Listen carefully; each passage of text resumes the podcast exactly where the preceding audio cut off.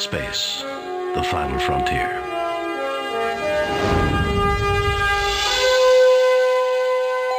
These are the voyages of the Starship Enterprise. Christian, ich weiß nicht, wann ich das das erste Mal gehört habe. Dieses The Final Frontier. Also ich weiß noch, als ich das erste Mal gehört habe, dass ich total überrascht war, dass das ein anderer Text ist als im Deutschen. Und ich kannte ja Jahre meiner Jugend, ich habe das ja als kleines Kind schon gesehen, nur dieses der Weltraum, unendliche Weiten. Und dann dachte ich so, wieso weichen die denn vom deutschen Text ab? Ist ja voll komisch. ja? Aber hallo Christian, hallo liebe Zuhörer und Zuhörerinnen, wir sind bei Star Trek. Hallo Gunnar. Genau, wir sind bei Star Trek. Willkommen auf dem Raumschiff Enterprise. So hieß die Originalserie ja im Deutschen. Und mit der bin ich auch aufgewachsen. Ich kann dir nicht sagen, wann ich das erste Mal den englischen Sprechertext gehört habe, den wir jetzt gerade gehört haben, weil er das Intro zu den beiden Spielen ist, über die wir heute reden. Aber vermutlich wird es in einem Spiel gewesen sein. Nicht auszuschließen, dass es sogar eins von diesen beiden Spielen war. Das ist, glaube ich, sogar sehr wahrscheinlich. Ich glaube ganz fest, dass ich das, sagen wir mal, die ersten zehn Jahre, die ich Star Trek geschaut habe, nie den englischen Text gehört habe, logischerweise. Also ich habe das halt in den 80ern geschaut, keine Ahnung, 82 oder so, das lief ja schon immer. Und da hat man halt irgendeine Wiederholung im deutschen Fernsehen abgepasst. Und dann hat man das geschaut und das erste Mal das Englische habe ich bestimmt erst nach 1990 gesehen im Studium oder sonst irgendwas. Und das war für mich völlig überraschend, dass sie da von so einer Grenze reden. Da ist überhaupt keine Grenze, das ist doch das All, das ist doch grenzenlos, das ist der ganze Witz am All. ich muss noch ganz kurz meine Situation von damals erzählen, weil es echt jetzt so ein krasser Rückblick in die Vergangenheit war, als ich jetzt dieses Spiel wieder gespielt habe. Ich habe da bei meinen Großeltern gewohnt in der Phase, wo ich das geschaut habe. Die hatten keinen Fernseher. Die hatten aber einen Untermieter, den Herrn Kuschmann. Der hatte einen Schwarz-Weiß-Fernseher, so etwa von der Größe meiner zwei aufeinandergelegten Handflächen. Und dann kam das immer um 17 Uhr am Nachmittag. Und dann habe ich immer beim Herrn Kuschmann geklopft an die Tür. Und dann hat er mich reingelassen, weil er schon wusste, was los ist. Und dann habe ich da halt Raumschiff Enterprise gesehen. Ich muss mich richtig zwingen, Raumschiff Enterprise zu sagen und nicht versehentlich Raumschiff GameStar. Guck mal an, wie man geprägt ist. Ey. Naja, entschuldige. Wahnsinn. Sehr gut.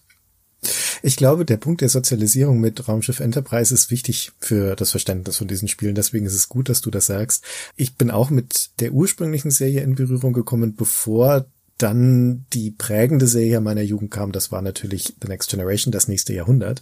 Das lief ja dann auch im Fernsehen, als ich alt genug war, um das als Jugendlicher so richtig zu verstehen und zu mögen. Aber meine Eltern haben Raumschiff Enterprise geguckt, wenn es denn dann auf dem ZDF mal lief. Also kann nicht sagen, dass ich begeisterter Mitgucker da war, aber zumindest habe ich es am Rande mal mitbekommen. Und das das Raumschiff Enterprise heißt und dass da gebeamt wird und dass es da Überlichtgeschwindigkeitsflug gibt und so, das war irgendwie klar. Ja, das war meinen Eltern klar, das war mir klar, das haben wir alles gelernt aus dieser Serie. Ja, das wurde nicht diskutiert. Wie begeistert man diese Innovationen der Science Fiction aufgenommen hat. Also ich zumindest, das war glaube ich meine erste oder zweite Begegnung mit überhaupt Zukunftswelten. Ja, das hat das alles definiert. Raumpatrouille Orion habe ich noch geguckt. Die deutsche Version.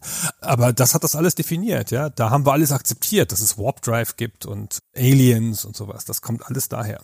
So, jetzt zäumen wir das Pferd aber nochmal von vorne auf und sagen erstmal, um was es heute geht. Der Vollständigkeit halber, nämlich um ein Doppelpack von Adventure-Spielen, um Star Trek 25th Anniversary aus dem Jahr 1992 und den Nachfolger Judgment Rights aus dem Jahr 93, beide von Interplay. Und das waren Wünsche einmal mehr unserer Unterstützer. Wir hatten Spiele von Interplay zur Auswahl gestellt.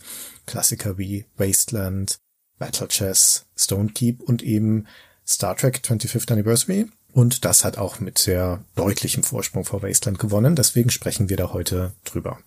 Und vielleicht müssen wir dieses Feld aufmachen, indem wir einmal ganz kurz über die Geschichte von Star Trek sprechen.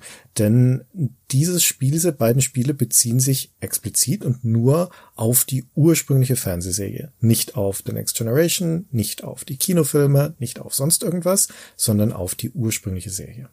TOS, wie sie heute heißt, The Original Series kennt man ja heutzutage eher nur noch unter dem Namen und ist in der fernen Vergangenheit verschwunden.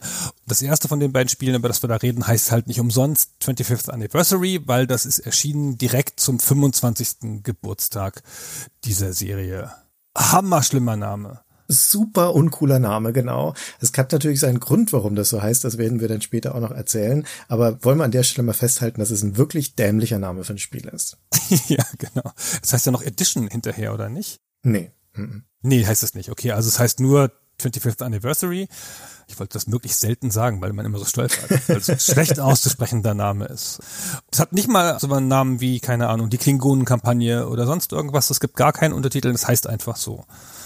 Ja, das ist ein bisschen irritierend. Und Raumschiff GameStar, oh Gott, ich wusste, was ich sagen würde. Eieiei. Es wird eine schwierige Folge heute. Ah, Raumschiff Enterprise im englischen Star Trek ist in den USA 1966 gelaufen. 66, 67, 68 und 69. 79 Folgen lang. Eine richtungweisende Serie. Ja, eine richtungweisende Serie, die in ihrer Zeit noch nicht gewertschätzt wurde, berühmterweise gehört zu der Geschichte von Star Trek ja, dass nachdem die erste Staffel 1966 bis 67 nur mäßig erfolgreich war, die zweite und vor allem die dritte Staffel nur deswegen zustande kam, weil es ein sehr engagiertes Publikum gab, ein auch überdurchschnittlich gebildetes Publikum. Die Serie sprach diese Art von Schicht an und die haben dann größere Briefschreibekampagnen an das Studio, an Paramount Pictures gestartet, um sie zu überzeugen, dass es fortgesetzt werden muss. Das hat dann zweimal geklappt, wie gesagt, bis in die dritte Staffel. Die ist auch qualitativ dann nicht mehr so toll und dann ist das eingestellt worden, diese ursprüngliche Serie. Die ging dann aber danach in die Syndizierung, das heißt, die wurde den vielen regionalen und lokalen privaten Fernsehsendern in der USA angeboten als Programmfüller. Und die haben das dort meistens dann in den 70er Jahren im Vorabendprogramm oder am Nachmittag laufen lassen. Und dort war die Serie ein Mega-Hit. Also in dieser Syndizierung lief sie dann in der Dauerschleife und hat so langsam ihr richtiges Publikum aufgebaut, vor allem weil sie durch die etwas früheren Sendetermine, ursprünglich lief sie eher am späten Abend oder in der frühen Nacht, auch ein jüngeres Publikum erreicht hat. Und da begann das also zum Kult zu werden.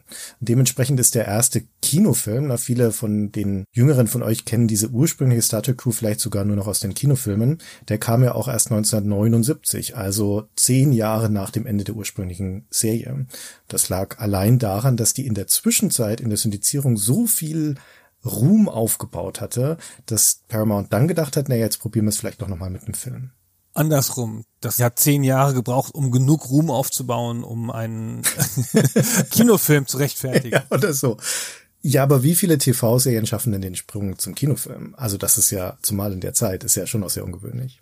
Ja, das stimmt. Und es gab ja dann kurz danach noch eine Zeichentrickserie, die hat sicherlich auch ein bisschen, obwohl die nicht so bekannt war und auch nicht so lang war, ein bisschen dazu beigetragen. Aber es war schon ein Phänomen, das sich schwer getan hat. Also der Gene Roddenberry, der Erfinder und Kopf hinter dieser Serie, ja, der geistige Vater, der hat hinterher erzählt, dass es ihm schwer gefallen ist, den Piloten zu verkaufen oder die erste Staffel zu verkaufen an ein Netzwerk und dass die erste Folge, die er gemacht hat, abgelehnt worden ist und dass er dann aber gecheckt hat, was die wollen, ist eigentlich so eine Art Western im Weltraum.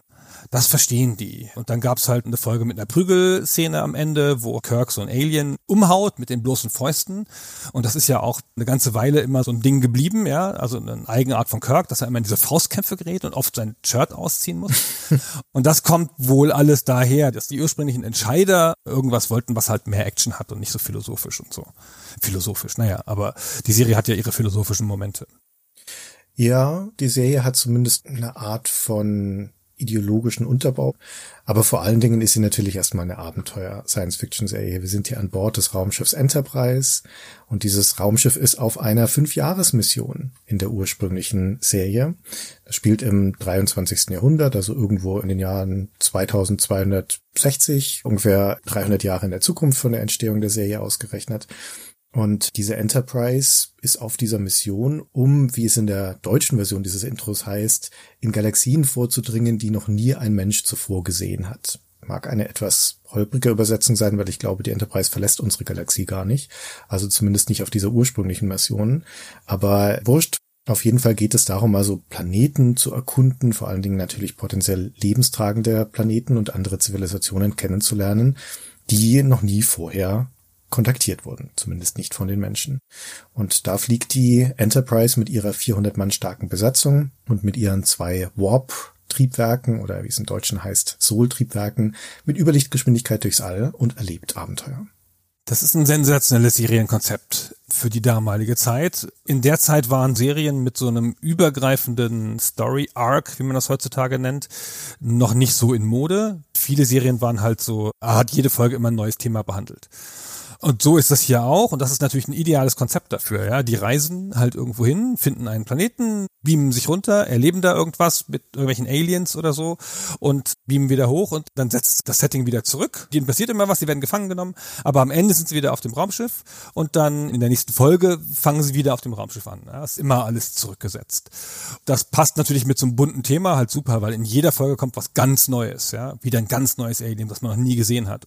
Genau. Und das sind natürlich auch immer die, die wiederkehrenden Charaktere, die einem dann langsam ins Herz wachsen. Natürlich Captain James T. Kirk, der Kapitän der Enterprise und die beiden wichtigsten Sidekicks und Freunde von ihm, nämlich Spock, der Wissenschaftsoffizier, der Vulkanier ist oder halb Vulkanier, halb Mensch und Dr. McCoy, liebevoll Pille genannt, der Schiffsarzt. Das sind die engsten Vertrauten und dann gibt's natürlich die Crew, Scotty, der Maschinenoffizier und Lieutenant Uhura, die Kommunikationsoffizierin und Zulu und Chekhov, die vertraute Crew auf der Brücke an Bord von diesem ja auch sehr wiedererkennbaren Schiff, das für ein Raumschiff eine relativ komische Form hat, aber dafür beiträgt, dass es einen sehr starken Wiedererkennungswert hat.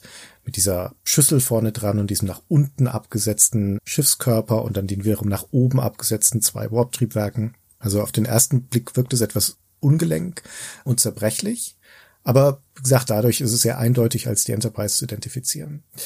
Ja, und das ist also dieses ursprüngliche Star Trek.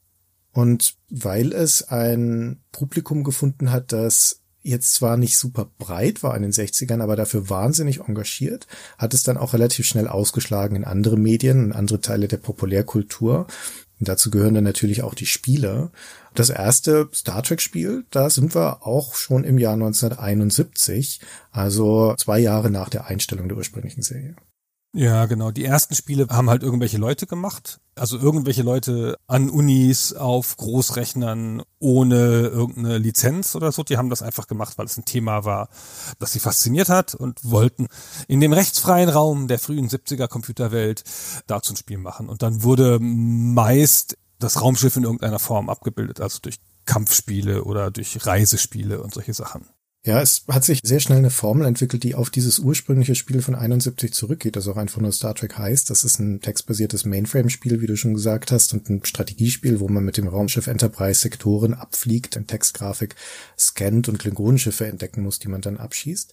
Aber das war ein super populäres Spiel. Also das ist in zig Varianten durch die 70er auch auf die Heimcomputer gekommen, überwiegend immer in Basic-Programmiersprache, auch deswegen, weil es in einem der populärsten Programmierbücher der 70er Jahre, nämlich 101 Basic Computer Games von David Ahl, abgedruckt war, da unter dem Namen Super Star Trek. Das heißt, man konnte da einfach das Listing abtippen und es dann bei sich zu Hause auch spielen. Und das Super Star Trek in dieser Buchversion, das hatte sogar die Genehmigung von Paramount Pictures. Also es war keine Lizenz, ne? Der Aal hat da nichts dafür gezahlt, aber er hat sich zumindest bemüht, da die Genehmigung einzuholen, dass da die Namen drin vorkommen können, dass das Raumschiff Enterprise heißen darf, das Spiel Star Trek, dass die Namen der Besatzung vorkommen und so weiter. Und als diese Star Trek-Varianten, überwiegend eben als diese abgetippten Listings oder Übertragungen in andere Computer, war das als Strategiespiel omnipräsent in den 70ern, vor allem späten 70ern, soweit das halt reichte in dem Zeitraum. Ja, also da waren jetzt die Heimcomputer ja noch Luxusgegenstände. Aber nichtsdestotrotz, Star Trek zu dem Zeitpunkt eine Konstante schon bei Spielen, aber halt nicht kommerziell. Genau. Dann kommen ja noch immer mehr, hast du ja schon gesagt, die alle dieser Formel folgen. Aber es dauert dann bis 79, bis das erste offiziell lizenzierte Star Trek-Spiel kommt. Jetzt muss man nämlich mit den Lizenzen anfangen. Jetzt gibt's ja auch einen Film, ne? Ist ja ganz klar, dass jetzt halt ein bisschen Pep in diese ganze Sache kommen muss. Jetzt muss man auch mal Geld verdienen. Das ist erstaunlicherweise für eine uralte Handheld-Konsole von MB, Milton Bradley, für das Microvision. Und das ist nochmal ein Stück simpler als die doch einigermaßen cleveren Strategiespiele auf den Mainframes. Das ist ein reines Schießspiel, ja, so Blockgrafik, wo so Blöcke auf Blöcke schießen im Wesentlichen. Gar nichts Besonderes, aber halt immerhin mit offizieller Lizenz. Das heißt nicht einfach Raumschiff schießen, sondern das heißt halt Star Trek Phaser Strike, also auch der Kampfaspekt schon im Namen. Das ist natürlich schon eine Abkehr von dieser etablierten Formel, die wir bei diesem Star Trek Strategiespiel in seinen Derivaten hatten. Und das Interessante ist, dass wir bei Star Trek in die 80er gehen mit Star Trek als einer ziemlich etablierten und weit verbreiteten Computerspielmarke, wenn man so möchte, also im Rahmen der Ära, weil das eben als Homebrew-Spiel so weite Kreise gezogen hat. Dann kommen die 80er Jahre, das beginnt die kommerzielle Nutzung, also die Lizenzierung von Star Trek. Und wir gehen aus den 80ern raus mit einer Marke, die im Prinzip bedeutungslos geworden ist, die am Boden liegt und die keinen Spieler groß interessiert. Und da ist die Frage, was ist denn da passiert? Also normalerweise ist es ja andersrum, dass Spiele eher unbeleckt auf die Computer kommen und dann da aufgebaut werden als Marke. Und hier ist genau das Gegenteil der Fall. Nun, das Ding ist, Star Trek, wir haben es ja vorhin schon gehört, gehört erstmal Paramount Pictures. Und Paramount gehört seit 1966 zu einem Firmenkonglomerat namens Gulf and Western. Die kaufen in den 60er und 70er Jahren sich zahlreiche Firmen zusammen, darunter auch viele Medienfirmen. Und 1975 kaufen sie einen Verlag, Simon Schuster, der sitzt in New York City. In den 70er Jahren, also als Star Trek so langsam wieder populärer wird durch diese Syndizierung bei den lokalen Fernsehsendern, da liegen die Printrechte für Star Trek bei einem Verlag namens Bantam. Die machen dann da mal so ein paar Romane und Kalender und solche Dinge. Und als dann der Film sich nähert 1979, da sagt diese Mutterfirma Gulf Western, pass auf, wir halten das mal alles lieber im eigenen Haus. Wir haben doch diesen neuen Verlag gekauft, das Simon Schuster. Die sollen sich jetzt mal um Star Trek kümmern. Überwiegend in Print. Und dann machen die massenhaft Sachen dazu. Also Simon Schuster bringt so um den Film herum und danach mehrere Dutzend Sachen raus. Von Begleitbüchern, Romane, den offiziellen Roman zum Film von Gene Roddenberry zum Beispiel, Kalender, Bastelbögen, Comics, alles, was du auf Papier oder Karton drucken kannst, gibt es da, da drumherum. Und die Videospiellizenz, du hast es ja gerade schon genannt, die wird noch anderweitig vergeben. Die kriegt man an MB zum Beispiel für dieses Phaser Strike oder es gibt ein Spiel für die Vectrex-Konsole und ein Arcade-Spiel, das macht Sega, Strategic Operation Simulator heißt das. Und 1983 wird auch das dann konsolidiert und da wechselt die Videospielvermarktung dann also auch zu Simon Schuster. Wir erinnern uns, die sind ein Verlagshaus. Die haben jetzt keine Ahnung von Videospielen. Die haben vorher auch noch keine gemacht. Aber die sollen sich jetzt darum kümmern, dass Star Trek also auch für die Heimcomputer umgesetzt wird. Und die haben kein eigenes Entwicklungsteam. Das heißt, die müssen Leute anheuern und müssen vor allem überlegen, was für Spiele sie denn gemacht haben wollen. Und das, was sie dann machen lassen, ja, das sind am Anfang erstmal Text-Adventures, würde ich sagen. Ne?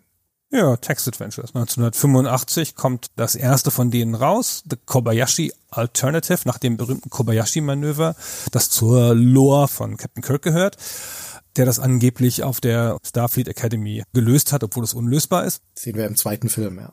Ja, genau. Und damit fangen sie an. Sie haben keine Entwicklungsabteilung, hast du schon gesagt. Und da denken sie sich Text Adventures. Wir kaufen Infocom. Und dann wollten sie 1983 die berühmte Text-Adventure-Firma Infocom kaufen. Das klappt aber nicht, obwohl sie einen absurden Preis für damals geboten haben. Und dann suchen sie sich ein kleines Team namens Micro Mosaics. Und das Publishing machen sie selber, weil sie sind ja ein Verlag. Die werden ja wohl publishen können.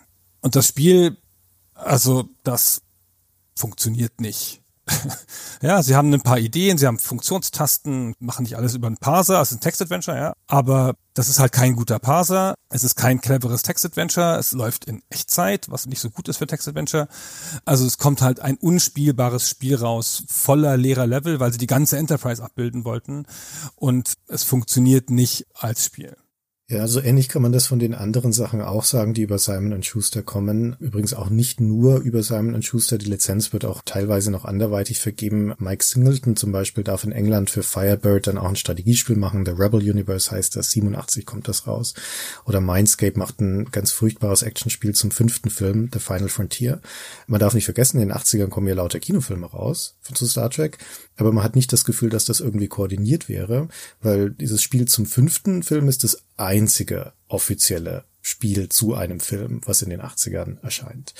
Also das ist alles ziemlich Kraut und Rüben. Das sind sehr durchwachsene Spiele, die ziemlich esoterisch sind in ihrer Macher, die technisch auch überwiegend entweder veraltet sind oder wenn sie wie die in den späten 80ern schick aussehen, weil sie digitalisierte Bilder zum Beispiel enthalten, dann haben sie aber keinen Inhalt. Das fällt alles auf die Nase und es sind insgesamt doch recht wenige Releases. In diesen zehn Jahren der 80er erscheinen acht Star Trek Spiele. Zum Vergleich, in den 90ern werden es dann mehr als 20 Titel sein. Also da boomt das Ding auf einmal. Aber irgendwie tröpfelt das vor sich hin in den 80ern. Wobei man aber sagen muss, fairerweise, beim großen Konkurrenten bei Star Wars, da ist das auch nicht anders. Da sind die 80er auch ein ziemlich dürres Jahrzehnt. Da kommen dann neun Spiele raus, also eins mehr. Aber das ist eine ähnliche Bedeutungsflaute. Auch dort geht's dann erst so richtig los, als LucasArts die Rechte wieder ins Haus holt und sagt so, wir machen jetzt mal Inhouse Star Wars Spiele. Also da kommen dann ja X-Wing und Dark Forces und Rebel Assault und so. Und dann geht das auch wieder durch. Und so ist es bei Star Trek. Also es ist insofern ähnlich, als Paramount, der Rechteinhaber, dann nochmal umdenkt und sagt, naja, das mit Simon Schuster war vielleicht keine so gute Idee. Und dieses Umdenken, das wird aber durch ein Ereignis eingeleitet. Und zwar zeichnet sich Ende der 80er, Anfang der 90er so langsam ab, dass ja das 25-jährige Jubiläum der Urserie stattfindet. Die ist im September 1966 gestartet. Das heißt, im September 1991 wird das 25. Und die Entscheidungsträger bei Paramount sagen, das muss gefeiert werden. Und zwar nicht nur mit irgendwie TV-Specials und sowas, sondern über die gesamte Bandbreite des medialen Segments und damit bitte auch mitspielen. Jetzt nehmen Sie es mal ernst. Man muss übrigens zu der Flaute in den 80ern sagen, zu der Zeit hat man solche Lizenzen nicht so konsequent geführt und es gab auch nicht so eine enge Vernetzung zwischen Filmbranche oder auch Buchbranche und Gamesbranche das hat noch alles miteinander gefremdelt und die Games-Branche war zu der Zeit noch wahnsinnig unprofessionell. Ja. Also ich meine, wenn du da saßest auf einer großen Lizenz wie Star Trek, dann find da mal jemanden, der das Spiel gut macht und du hast da nicht die Leute, die das beurteilen können. Da kann man jetzt natürlich mit dem Finger drauf zeigen, dass das alles doof war zu der Zeit, aber das ist, glaube ich, dann schwer zu vermeiden, ja, bei sowas. Also hätte man natürlich ein bisschen mehr Glück haben können, ja. Und Simon Schuster war nun gerade nicht der richtige Partner, aber insgesamt war das nicht unüblich, diese Sachen nicht so gut hinzukriegen, haben wir auch an Star Wars gesehen. Das stimmt natürlich. Es ist nur wichtig zu wissen, dass dieses Star Trek 25th Anniversary, auf das wir jetzt zusteuern, das ja als das erste richtig gute Star Trek Spiel gilt, das steht halt nicht auf den Schultern von Giganten, sondern eher auf den Schultern von lauter Zwergen. genau, das ist hübsch. Das ist der Neustart jetzt. Also sie suchen jetzt ein neues Studio, einen neuen Partner dafür. Und der erste Deal, den sie machen, oder die erste Kooperation, die sie mit Games-Leuten schließen, die ist mit Konami, also die japanische Konsolenspielefirma, die soll ein Spiel für den NES machen. Also auch schon eine Abkehr jetzt von den früheren Spielen. Diesmal soll es auf die Konsole gehen, richtig, aber natürlich auch mit Kirk und seinen Leuten. Also wir sind ja im 25. Anniversary und da soll es auch wirklich eine Rückkehr zu der alten Zeit geben und die Helden sollen auch nochmal so aussehen, wie sie aussahen, als sie jung waren. Ja, man darf ja nicht vergessen, dass die Serie so lange gebraucht hat bis zum ersten Film, dass die beim Film schon alt waren. Und der Film ist ja schon ewig her, der erste Film. Und jetzt sind die natürlich alle noch viel älter. Und zu der Zeit hat man sich gesagt, so jetzt nochmal die jungen Leute und wir wollen dann Konsolentitel haben, aber als der Deal gemacht wird, ist noch Raum, ein PC-Titel könnte man schon auch noch machen. Und dann finden sie zuerst niemanden. Man kann sich ja fragen, warum das NES, warum Konami, naja, den Paramount-Leuten wird vermutlich klar gewesen sein, dass die mit Abstand wichtigste Spieleplattform dieser Zeit das NES war. Und da ist ja eine japanische Konsole. Konami ist eine Firma, die erstens aus Japan kommt und zweitens auf dem NES erfolgreich ist. Dementsprechend liegt es, glaube ich, recht nahe, erstmal bei den erfahrenen großen Firmen, also in dem Fall natürlich der US-Dependance anzuklopfen. Das Lustige ist, dass Konami überhaupt keine richtige Lust drauf hat, ein Star Trek-Spiel zu machen. Es landet ja dann letztendlich die Entwicklung bei Interplay, da steuern wir ja drauf zu. Und die Situation muss wohl so gewesen sein im Jahr 1990, dass der Interplay-Chef Brian Fargo schon seit Ewigkeiten gerne ein Star Trek-Spiel hätte machen wollen. Er kriegt aber kein Gehör bei Paramount. Ihm gelingt es nie, da irgendjemanden ans Telefon zu bekommen, der ihm überhaupt zuhören würde. Und umgekehrt belagert Paramount Konami, dass sie doch bitte ein Spiel machen sollen zum 25-jährigen Jubiläum. Und der Kreis schließt sich, denn einer der damaligen Führungskräfte von Konami wiederum ist befreundet mit Brian Fargo und klagt ihm sein Leid. Die wollen die ganze Zeit, dass ich ein Star Trek Spiel mache, aber gar keine Ressourcen dafür. Und Brian Fargo sagt, was? ich würde doch gerne ein Star Trek Spiel machen. Und so einigt man sich also. Konami nimmt den Deal an, das Spiel zum 25. Jubiläum von Star Trek zu machen und beauftragt Interplay, die damals eigentlich schon kein Auftragsentwickler mehr sind, sondern ein eigenständiger Publisher. Die haben natürlich ein Inhouse-Entwicklungsteam, aber machen eigene Titel fürs eigene Portfolio. Aber Fargo sagt, okay, für die Lizenz mache ich das nochmal. Beauftragt also Konami Interplay, das NES-Spiel für sie zu machen. Und Fargo schlägt bei der Gelegenheit aber auch noch einen separaten Deal für sich raus, weil jetzt hat er den Fuß in der Tür bei Paramount und kann dann dort nochmal einen zweiten separaten Deal schließen, nämlich auch ein PC-Spiel zu machen, das nichts mit dem NES-Spiel zu tun hat. Das ist ein eigener Deal, da ist Konami auch raus. Aber so passiert es, dass Interplay also den Auftrag bekommt, zwei Spiele zu machen zu 25th Anniversary, nämlich einmal fürs NES und einmal für den PC sensationeller Move von Fargo, finde ich. und wie abgefahren, dass Konami so desinteressiert war daran. Aber es ist ja auch kein PC-Publisher, also die haben zu der Zeit ja gar keine PC-Spiele gehabt und haben sich dafür auch einfach nicht interessiert, ja. Aber dass das dann zu Interplay fällt, weil sie eine Auftragsarbeit akzeptieren, ja, die vielleicht auch doch noch wer anders gemacht hätte, wenn man richtig gewollt hätte, das ist schon ganz schön cool. Und daraus entwickelt sich dieser Vertrag mit den zwei Spielen, die sie machen, also das, was sie machen wollen und das, was sie machen müssen. Und so sind die beiden Spiele auch. Und dann dürfen sie aber von da an noch weitere Spiele machen. Der Vertrag ist theoretisch unbefristet, also bis 2000 dürfen sie dann Spiele entwickeln. In dem Originaluniversum auf dem Originaluniversum, genau. Und natürlich mit den ganzen Vetorechten die Studios. Da haben, also da ist man jetzt so richtig im Lizenzterritorium. Ich habe ja kurz am Anfang gesagt, naja, damals in den 80ern so mit den Lizenzsachen hat man es noch nicht so gehabt. Jetzt ist es hier so, wie auch heutzutage Lizenzdeals aussehen. Das, wo Fargo da durchgeht mit Paramount, das ist so, wie es auch heute ist. Er will dann das Spiel entwickeln, dann schreibt er ein Skript, dann lehnen die das ab weil Paramount ist bekannt, picky dafür, auch heute noch. Und das wird dann erstmal eine schwierige Zusammenarbeit. Aber er hat es geschafft, er darf das machen und er bringt da seine besten Leute an. Erfahrene Interplay-Entwickler, die schon einiges auf dem Puckel haben und die haben ja schon eine ganze Reihe von Hits geschrieben vorher, zum Beispiel ja das berühmte Wasteland. Und der Hauptautor da ist Michael Stackpole. Der war an Wasteland beteiligt, an Neuromancer beteiligt, hat auch da schon Romane geschrieben. Der sollte die Skripte dafür schreiben. Also er hat zumindest die ursprünglichen, ich würde sagen, Treatments, also diese Ideen für die Episoden, die in dem Adventure dann ja vorkommen, geschrieben, also eine Reihe davon. Bei Paramount sind ja nicht viele davon durchgekommen. Das eigentliche Team Design und Autoren bestand aus mehreren Leuten, bei denen man nicht so genau sagen kann, zumindest aus meiner Perspektive, wer eigentlich da federführend war. Beziehungsweise ich sag's mal so rum. Also du hast natürlich recht, das sind erfahrene Leute, die an dieses Projekt gesetzt werden. Insofern, wie man erfahrene Leute damals haben kann bei der Spieleentwicklung. Interplay ist ja noch nicht so alt. Zu dem Zeitpunkt, wo sie mit der Entwicklung von dem Spiel anfangen, im Jahr 1990, da gibt's die seit sieben Jahren.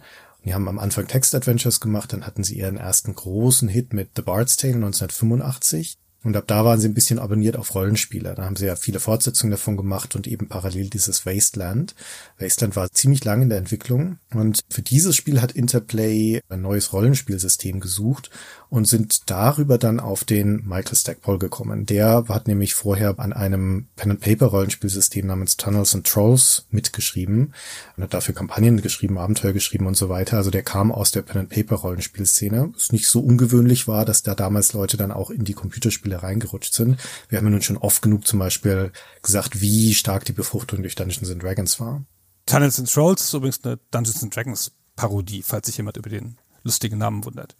Und der Stackpole, der hatte für die Macher von Tunnels and Trolls für Flying Buffalo hießen die ein eigenes Rollenspielsystem entwickelt, Mercenary Spies and Private Eyes. Und damit ist er Brian Fargo aufgefallen. Also der Fargo dachte sich, na guck, da ist jemand, der hat Erfahrung mit Rollenspielen, Rollenspielsystemen und arbeitet auch noch als Freelancer. Zu diesem Zeitpunkt war der Stackpole also freischaffend dann haben sie ihn angeheuert, um an Wasteland zu arbeiten. Und der hat dann gleich ein paar Buddies aus dieser Tunnels and Trolls Szene mitgebracht. Zum Beispiel den Ken St. Andrew, das war der ursprüngliche Schöpfer des Regelwerks und vor allen Dingen die Elizabeth Danforth, eine Grafikerin, Schrägstrich Autorin und die haben alle zusammen an Wasteland gearbeitet. Das war ja dann ein erfolgreiches Spiel für Interplay und dann kam der Auftrag, Star Trek 25th Anniversary zu machen und da wurden der Stackpole und die Elizabeth Danforth wieder rekrutiert, um Texte beizusteuern. Eigentlich federführend würde ich sagen, ist aber jemand anders, nämlich Scott Benny. Der war der Interplay interne Hauptdesigner. Stackpole und Danforth, die waren beide extern, also Freelancer. Und auch der Scott Benny, der kommt auch aus den Rollenspielen. Der hat D&D-Kampagnenbücher geschrieben und den hatte Interplay kurz vorher angeheuert für ein anderes Prestigeprojekt. Die hatten nämlich die Lizenz bekommen für den Herrn der Ringe. Haben ein Herr der Ringe Rollenspiel gemacht. Das kam 1990 raus und dafür wurde der Benny reingeholt, der Scott Benny als Producer dafür, hat aber auch mitgeschrieben. Das war ein ziemlicher Unfall, dieses Spiel. Das war auch kein großer Hit des Lord of the Rings, hat Interplay insgesamt auch ein bisschen ins Schlingern gebracht. Aber immerhin hat der Benny da schon ein bisschen Erfahrung sammeln können, hat als Producer noch ein anderes Spiel betreut, eine externe Entwicklung namens Castles und dann war sein drittes Projekt bei Interplay eben jenes 25th Anniversary. Ich habe das Gefühl, der hatte da also schon den Hut auf, von ihm stammen auch viele der Texte, auch dann vor allen Dingen für den Nachfolger, für Judgment Rights und die anderen waren eher als Autoren Zulieferer. Ja, ich glaube, die anderen haben sich eher Szenarios ausgedacht und er hat das grundlegende Game Design gemacht. Ja, würde ich auch denken. Brian Fargo himself ist zu der Zeit Executive Producer von jedem Spiel, glaube ich, das die machen. Ich könnte mir aber vorstellen, dass er da auch mal mit reingeredet hat, obwohl er zu der Zeit ja hauptsächlich nur noch Firmenchef schon ist. Also der ist ja nicht mehr aktiv zu der Zeit. Und dann gab's noch den Producer, den Bruce Schlickburn. Was sind das für Name? Bruce Schlickburn. Der da als Producer ja auch wahrscheinlich dann die Fäden zusammengeführt hat, auch wenn der Producer sicherlich kein Game Design gemacht hat. Schon ein gar nicht so ganz kleines Team zu der Zeit. Also viele Leute, die da mitgemacht haben in den unterschiedlichen Feldern, schon auch Freelancer dabei, aber Interplay nimmt das ernst, würde ich sagen. Ja, und das ist das erste Grafik-Adventure, das sie gemacht haben, also das erste richtige Point-and-Click-Adventure. Davor haben sie echt gute Text-Adventure gemacht, wenn ich mich recht entsinne.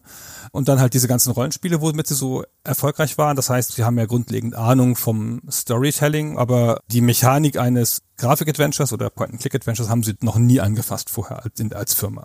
Genau, also das ist ein ambitioniertes Projekt, würde ich sagen, weil erstens Interplay macht ja zwei Spiele, nämlich dieses NES-Spiel und das PC-Spiel, die aber wie gesagt Parallelentwicklungen sind, nichts miteinander zu tun haben. Die haben natürlich eine Deadline logischerweise, weil dieses Jubiläum ist ja fest terminiert für den September 1991 und wie du zu Recht sagst, die haben keine Grafik-Adventures vorher gemacht, keine Point-and-Click-Adventures, das heißt, die haben auch keine Engine für sowas. Das muss neu gebaut werden und eine der Eigenheiten von diesen beiden Spielen ist, dass sie ja gleich zwei Genres beinhalten, nämlich ein Point-and-Click-Adventure und einen Weltraumkampfsimulator im Stil von Wing Commander. Interessante Kombination, aber bedeutet natürlich, dass du im Endeffekt zwei Engines entwickeln musst und die auch noch zusammenführen. Also das war insgesamt insbesondere wenn man bedenkt, dass das alles auch inhaltlich immer noch von Paramount freigegeben werden musste, schon eine ordentliche Arbeit. Deswegen hat es ja auch gar nicht geklappt mit dem pünktlichen Release. Also das NES-Spiel, das ja eine Auftragsarbeit war, das erscheint im September 1991, vertragsgemäß. Das PC-Spiel, das sie selbst finanzieren und selbst verantworten, das reißt diese Latte und kommt erst im März 1992 raus. Ganz schön ordentlich gerissen, ehrlich gesagt. Also ein halbes Jahr fast. Also man merkt, wenn sie einen Vertrag zu erfüllen haben, dann kriegen sie es schon hin. Und das NES-Spiel ist ja auch das deutlich weniger ambitionierte, obwohl es auch diese unterschiedlichen Bausteine hat. Aber das Spiel, in dem sie offenkundig eine sehr klare Vision haben und ein sehr ambitioniertes Projekt zusammenstückeln, das ist ihnen nicht ganz fertig geworden. Und warum ist das ambitioniert und warum ist das eine Weltraumkampfsimulation irgendwie und ein Point-and-Click-Adventure? Weil sie versuchen, eine Serienfolge zu simulieren mit all dem, was da drin ist. Und da ist nun mal eine Szene auf der Brücke drin, wo man in den großen Screen guckt und wo dann Kirk sagen kann, auf den Schirm was wir uns alle gewünscht haben, dass wir mal sagen dürften. Und sie haben natürlich diese Außenmissionen, wo man runtergebeamt wird und das ist ja auch wirklich was anderes diese Gespräche auf der Brücke, diese Unterhaltung mit den Aliens, der Phaser- oder Torpedokampf gegen andere Schiffe und halt die Außenmissionen, wo es dann auch wirklich ja darum geht, mit Aliens zu reden, zu interagieren und vor allen Dingen den Tricorder einzusetzen. Das soll alles in dieses Spiel rein. Und das sind ja auch alles essentielle Bestandteile von einer Serienfolge. Ja, es hat bestimmt auch eine Rolle gespielt, dass 1990 das erste Wing Commander rauskam und ein phänomenaler Hit für Origin war. Und das, was wir hier drin haben in 25th Anniversary, ist ja im Endeffekt eine Wing Commander-artige Raumkampfsequenz oder mehrere davon. Also davon ist es ganz klar abgeleitet. Aber du hast natürlich recht, im Endeffekt folgt das den Formeln der Fernsehsendungen und als Spiel eigentlich so eine Art Mini-Staffel. Denn was wir hier haben, ist ein Adventure, das sehr ungewöhnlich für ein Adventure in dieser Zeit in einzelne kleine Episoden aufgeteilt ist, nämlich um genau zu sein, in sieben Stück im ersten Spiel. Und die sind in sich geschlossen. Also man spielt da als Spieler eine Episode nach, wie eine Episode der Fernsehserie, dann ist die abgeschlossen und dann kommt die nächste. Und die greifen nicht ineinander über und man nimmt auch nichts mit. Das ist jedes Mal wieder neu, genauso wie es in der Serie ist. Die werden sogar in der CD-Version angesagt mit dem Namen. Also wie in der Episode, wo der Episodenname angesagt wird. Der wird eingeblendet und auch angesagt. Man kriegt richtig eine ganz klare Trennung zwischen diesen Missionen. Es ist einfach eine zufällige Anzahl von Missionen. Ja? Also was sie halt gerade fertig gekriegt haben bis dahin. ja. Nicht ein Bogen oder irgendwas oder eine Reise oder sonst irgendwas. Es gibt gar keinen Faden, der sich so durchzieht. Es ist einfach diese bisschen zufällige oder willkürliche Reise, wie sie ja auch die Enterprise macht in der Serie. Ja, sie fliegen halt irgendwo hin und dann fliegen sie wieder woanders hin. Und immer getrieben von Nachrichten aus dem Hauptquartier. Auch in der Serie kommt ja immer Starfleet Central oder das Sternenflottenkommando und sagt, so, da ist was passiert, jetzt fliegen sie mal dahin. Und so ist es ja auch. Ja, genau. Und diese Aufträge, die dann da reinkommen, die haben eigentlich fast alle immer eine coole Ausgangssituation, eine spannende Ausgangssituation, ganz ähnlich wie das in der Fernsehserie auch der Fall ist. Also zum Beispiel die sechste von den sieben Missionen im 25th Anniversary, die heißt The Old Devil Moon. Da wird die Enterprise zu einem Planeten gerufen, auf der eine Zivilisation lebt, die nicht raumfahrend ist. Das heißt, sie ist von der Prime Directive, von der obersten Direktive geschützt, denn die Enterprise und ihre Besatzung, wie die generelle Föderation, dürfen ja nicht eingreifen in Zivilisationen, die noch nicht in der Lage sind, in Weltall zu fliegen oder noch nicht in der Lage sind, Warp-Antriebe zu nutzen. Und da lebt eine solche Zivilisation, aber mit dem Mond ist irgendetwas seltsam. Der sollte nämlich eigentlich leer sein, aber dann beamt das Außenteam runter und stellt fest, Moment mal, da ist ein Fels und da ist ein riesiges Metalltor eingelassen. Und dann meldet sich nach der Landung Scotty über einen Kommunikator und sagt, sorry, bei uns auf der Elternpreis ist der Teleporter ausgefallen. Ich kann euch leider jetzt nicht wieder zurückbeamen. Und wenig später meldet er sich nochmal und sagt, oh, unsere Waffen sind auch weg, wir haben einen Virus im System. Ja, und dann ist die Ausgangssituation hier erstens, was ist da auf der Enterprise los? Aber zweitens vor allen Dingen auch, wie kommt diese Tür in diesen Mond? Was genau hat es damit auf sich? Oder in der vierten Mission Another Fine Mess da treibt ein uraltes Wrack eines Alienschiffs im All. Das wird von einem alten Bekannten der Enterprise, von Harry Mudd, ausgeschlachtet. Den kennt man aus zwei von den ursprünglichen Folgen. Und dann beamt man da runter und hat als Außenteam erstmal eigentlich gar keine konkrete Aufgabe, keine konkrete Bedrohungssituation, sondern es gilt erstmal dieses Alien-Wrack zu erforschen und rauszufinden, was waren denn das vielleicht für Aliens und was können wir denn hier erkunden? Ja, also es gibt auch diese Unterschiede zwischen Situationen, Einsätzen, da ist wirklich ein dringlicher Fall, da ist eine Form von Dramatik und dann gibt es auch wieder welche, die beginnen erstmal ganz ruhig und geruhsam und bauen dann potenziell ihre Spannung erst auf. Das ist wirklich sehr nah am Grundgefühl der Serie. Auch so in dieser Mischung, mal passiert was Dringendes und mal fliegt man einfach irgendwo hin und hat nur so einen ganz leichten Auftrag, wo man denkt, man muss einfach nur Hallo sagen und dann passiert doch irgendwas. Und das gelingt dem Spiel ganz gut, da immer interessante Situationen vorzustellen. Die Missionen sind alle relativ kurz oder relativ wenig umfangreich zumindest. Die haben so fünf bis sieben Räume, die meisten. Ja, gibt auch längere. Man bewegt sich da in einem relativ kleinen Umfeld und die Rätsel sind auch nicht dass sie so ganz lange Ketten bilden. Es gibt auch mal was, wo man ein bisschen was erforschen muss und so, aber im Prinzip ist das relativ schnell klar, wo du so hin musst und was da auch zu tun ist und was deine Möglichkeiten sind, weil du probierst das ja durch. Aber ich würde gerne noch mal ganz kurz auf diese Philosophie hinter Star Trek zurückkommen. Wir haben jetzt hier die Prime Directive, also die oberste Direktive kurz angesprochen. Das ist ja was, was so essentiell dazugehört und was sich auch in den Missionen hier niederschlägt. Das ist ja eine utopische Zukunft auf eine Art die Menschheit hat einen Atomkrieg gehabt und hat sich danach eines Besseren besonnen. Und das ist eine Welt, in der es keine Ressourcenknappheit mehr gibt. Die Enterprise muss ja auch kein Essen kaufen, also Tonnen von Getreide an Bord nehmen, sondern die haben einen Replikator. Da drückt man drauf und dann kommt da das Essen raus. Und eine kostenlose Energiequelle. Das ist eigentlich eine Utopie. Also eigentlich eine schöne Welt. Die Menschen haben es geschafft für sich, sind jetzt auch in einem galaktischen Bund mit anderen Rassen, haben ewigen Frieden jetzt seit vielen Jahren und jetzt beginnt der Weg nach außen und jetzt versuchen sie ihre Freundschaft und ihre guten Werte auch anderen Rassen nahezubringen. Und diese Prime Directive, dass sie halt nicht eingreifen dürfen in andere Rassen, dass sie das respektieren müssen, das, was auf anderen Planeten passiert, das ist ganz essentiell und es geht auch in der Serie und auch hier in dem Spiel und im zweiten auch nochmal immer ein bisschen darum, was tut denn so ein Captain Kirk an so einer Stelle? Ja, wie geht er denn mit denen um, mit den Leuten hier, die ihm da gegenübertreten? Und was bedeutet das für die, dass da jetzt ein Raumschiff gekommen ist, vielleicht mit Waffen oder irgendwas? Ja, das ist ein sehr, sehr spannender Punkt und ich würde da gerne nochmal darauf zurückkommen, dann, wenn wir noch ein bisschen mehr beschrieben haben, wie die Spiele funktionieren, weil daraus leitet sich das auch ein bisschen besser her, glaube ich. Wir reden immer über beide Spiele als quasi eine Einheit, weil 25th Anniversary und Judgment Rights der Nachfolger sind im Prinzip die gleichen Spiele, nur mit anderen Inhalten. Die benutzen die gleiche Engine, die gleiche Formel. Deswegen kann man die aneinander werfen. Der zweite ist übrigens das in jeder Hinsicht bessere Spiel. Aber das schmälert jetzt erstmal das 25th Anniversary nicht. Und grundsätzlich gilt für also beide das Gleiche, was ihr Spielgefühl angeht.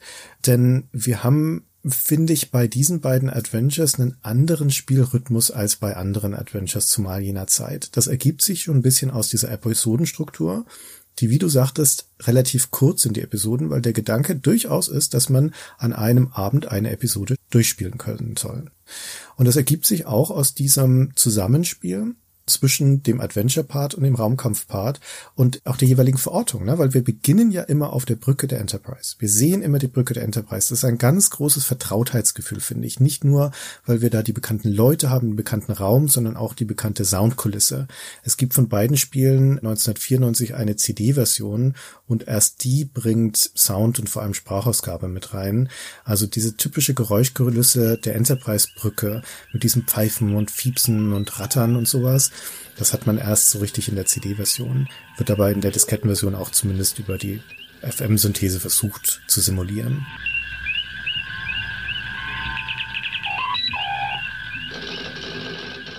Aber das alles, das ist immer der gleiche Ausgangspunkt. Ja, du startest immer am gleichen Punkt, dann geht's immer nach außen auf die Planeten, dann kommst du wieder zurück und das strukturiert das Ganze so stark. Und dann hast du halt auch eine Besonderheit, die wenige Adventure-Spiele jener Zeit so haben, nämlich die Tatsache, dass du dann nicht als ein Protagonist rausgehst, sondern dass du in den Adventure-Parts immer als ein Landungsteam landest. Und zwar im ersten Spiel immer die gleichen vier Leute, nämlich Captain Kirk, Spock, McCoy und einer von den Sicherheitsoffizieren, den sogenannten Redshirts. Jedes Mal ein anderer. Jedes Mal ein anderer, genau, aber immer einer von denen. Wir haben im ersten Spiel noch nicht die Situation leider, dass auch andere der Crewmitglieder da tatsächlich mal mit auf Abenteuer gehen. Das ändert sich dann zum Glück im zweiten Spiel. Da kommen auch mal ein Scotty oder eine Uhura mit raus. Genau. Also das gehört ja ganz essentiell zu Star Trek, dass sie diese diverse Crew haben, die diese festen Interaktionsmodelle miteinander hat. Wir haben hier jetzt ständig Spock und Pille und die machen das im Spiel genauso, wie sie es in der Serie machen. Die zanken dauernd, wie Waschweiber. Also Pille ist immer emotional und Spock ist immer logisch und dieser bekannte Konflikt wird halt immer ausgetragen. Ja, der eine sagt dem anderen, er sei nicht logisch genug und der andere sagt dem anderen, er müsse mal die Ohren runterlassen und mal ein bisschen emotional werden. Das trägt einen Großteil zur grundlegenden Atmosphäre bei. Es ist aber auch Teil des Rätseldesigns, diese unterschiedlichen Leute dabei zu haben. Das Spiel macht das erstaunlich krude, ehrlich gesagt. Also es ist erstmal super, dass man unterschiedliche Leute hat, weil das die Vielfalt der Lösungen ja theoretisch deutlich erweitert und es einfach ein gutes Gefühl ist. Was das Spiel aber macht, ist in seiner Art der Steuerung, eigentlich steuerst du nur Captain Kirk und alles andere sind Gegenstände. Also es gibt so eine Art Party-Inventar für alle zusammen und diese Gegenstände kannst du halt dann auf Gegenstände benutzen, die du da drin hast. Da hast du von Anfang an immer einen Tricorder drin, zum Beispiel so ein Scangerät und einen medizinischen Tricorder und einen Phaser und sowas. Und wenn du Leute einsetzen willst, dann setzt du die ein wie Gegenstände. Ja, du klickst halt drauf und klickst dann da auf die Tür, die dann jemand aufmachen soll und dann geht er dahin und macht das. Und es ist eigentlich ein Spiel, das sich um Kirk dreht. Kirk ist auch der Einzige, der sich bewegt weil er geht immer und da kann er ins nächste Bild laufen und die anderen stehen halt sehr militärisch korrekt darum und wenn er das Bild verlassen hat, dann alle so, ah, stimmt, ah, wir müssen auch mit, ah, und gehen dann hinterher. Das ist ein bisschen komisch. Das stimmt so nicht, da würde ich widersprechen, weil zum einen wenn du als Kirk oder als Spieler irgendeinen Befehl gegeben hast, der eine spezifische Kenntnis voraussetzt, also zum Beispiel ein Computer bedient werden muss, was dein Wissenschaftsoffizier kann, dann macht er das auch alleine. Selbst wenn du mit Kirk da draufklickst, kann es sein, dass dann Spock losgeht von sich aus und das macht oder kurz sagt, Captain, lassen Sie mich das mal machen. Also die haben durchaus die Fähigkeit, allein zu handeln, auch wenn du sie nicht steuerst. Das, was du als Kirk machst im Endeffekt, ist Befehle geben. Deswegen finde ich es auch ganz angenehm, dass du hier nicht zwischen den Figuren wechselst. Das macht erstens die Bedienung leichter und zweitens passt es auch in die Metapher zu sagen, ich benutze Spock tendenziell wie einen Gegenstand mit dem Benutzen-Icon. Aber was ich eigentlich mache, ist, ich gebe ihm einen Befehl. Ich sage ihm, Spock, hier, schauen Sie sich mal bitte diesen Computer an. Das passt durchaus in die Metapher.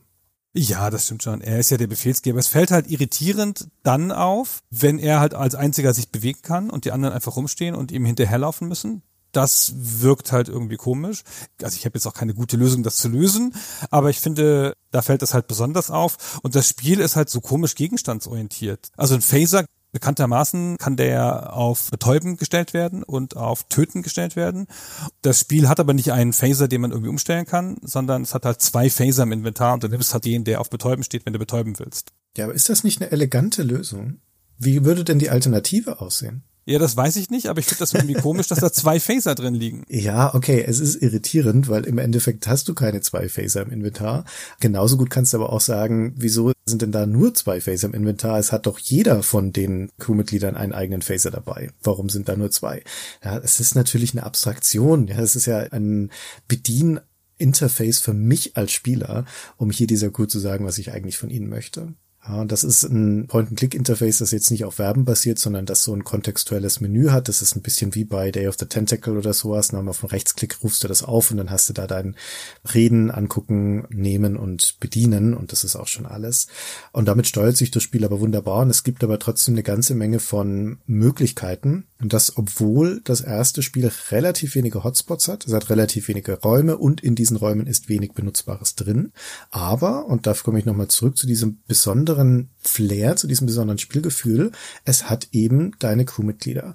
Und diese Crewmitglieder, also Spock, Pille der Sicherheitsoffizier und auch Kirk selbst, kannst du benutzen, du kannst mit ihnen reden, du kannst sie jederzeit befragen zur Situation, sagen immer was zur Situation, du kannst jeden beliebigen Gegenstand mit ihnen benutzen, und vor allen Dingen kannst du sie halt ihre speziellen Fähigkeiten einsetzen lassen. Also mit Spock mit seinem Tricorder mal alles scannen oder McCoy mit seinem medizinischen Tricorder organische Dinge scannen und dann sagen die Sachen dazu und entdecken dann auch Dinge.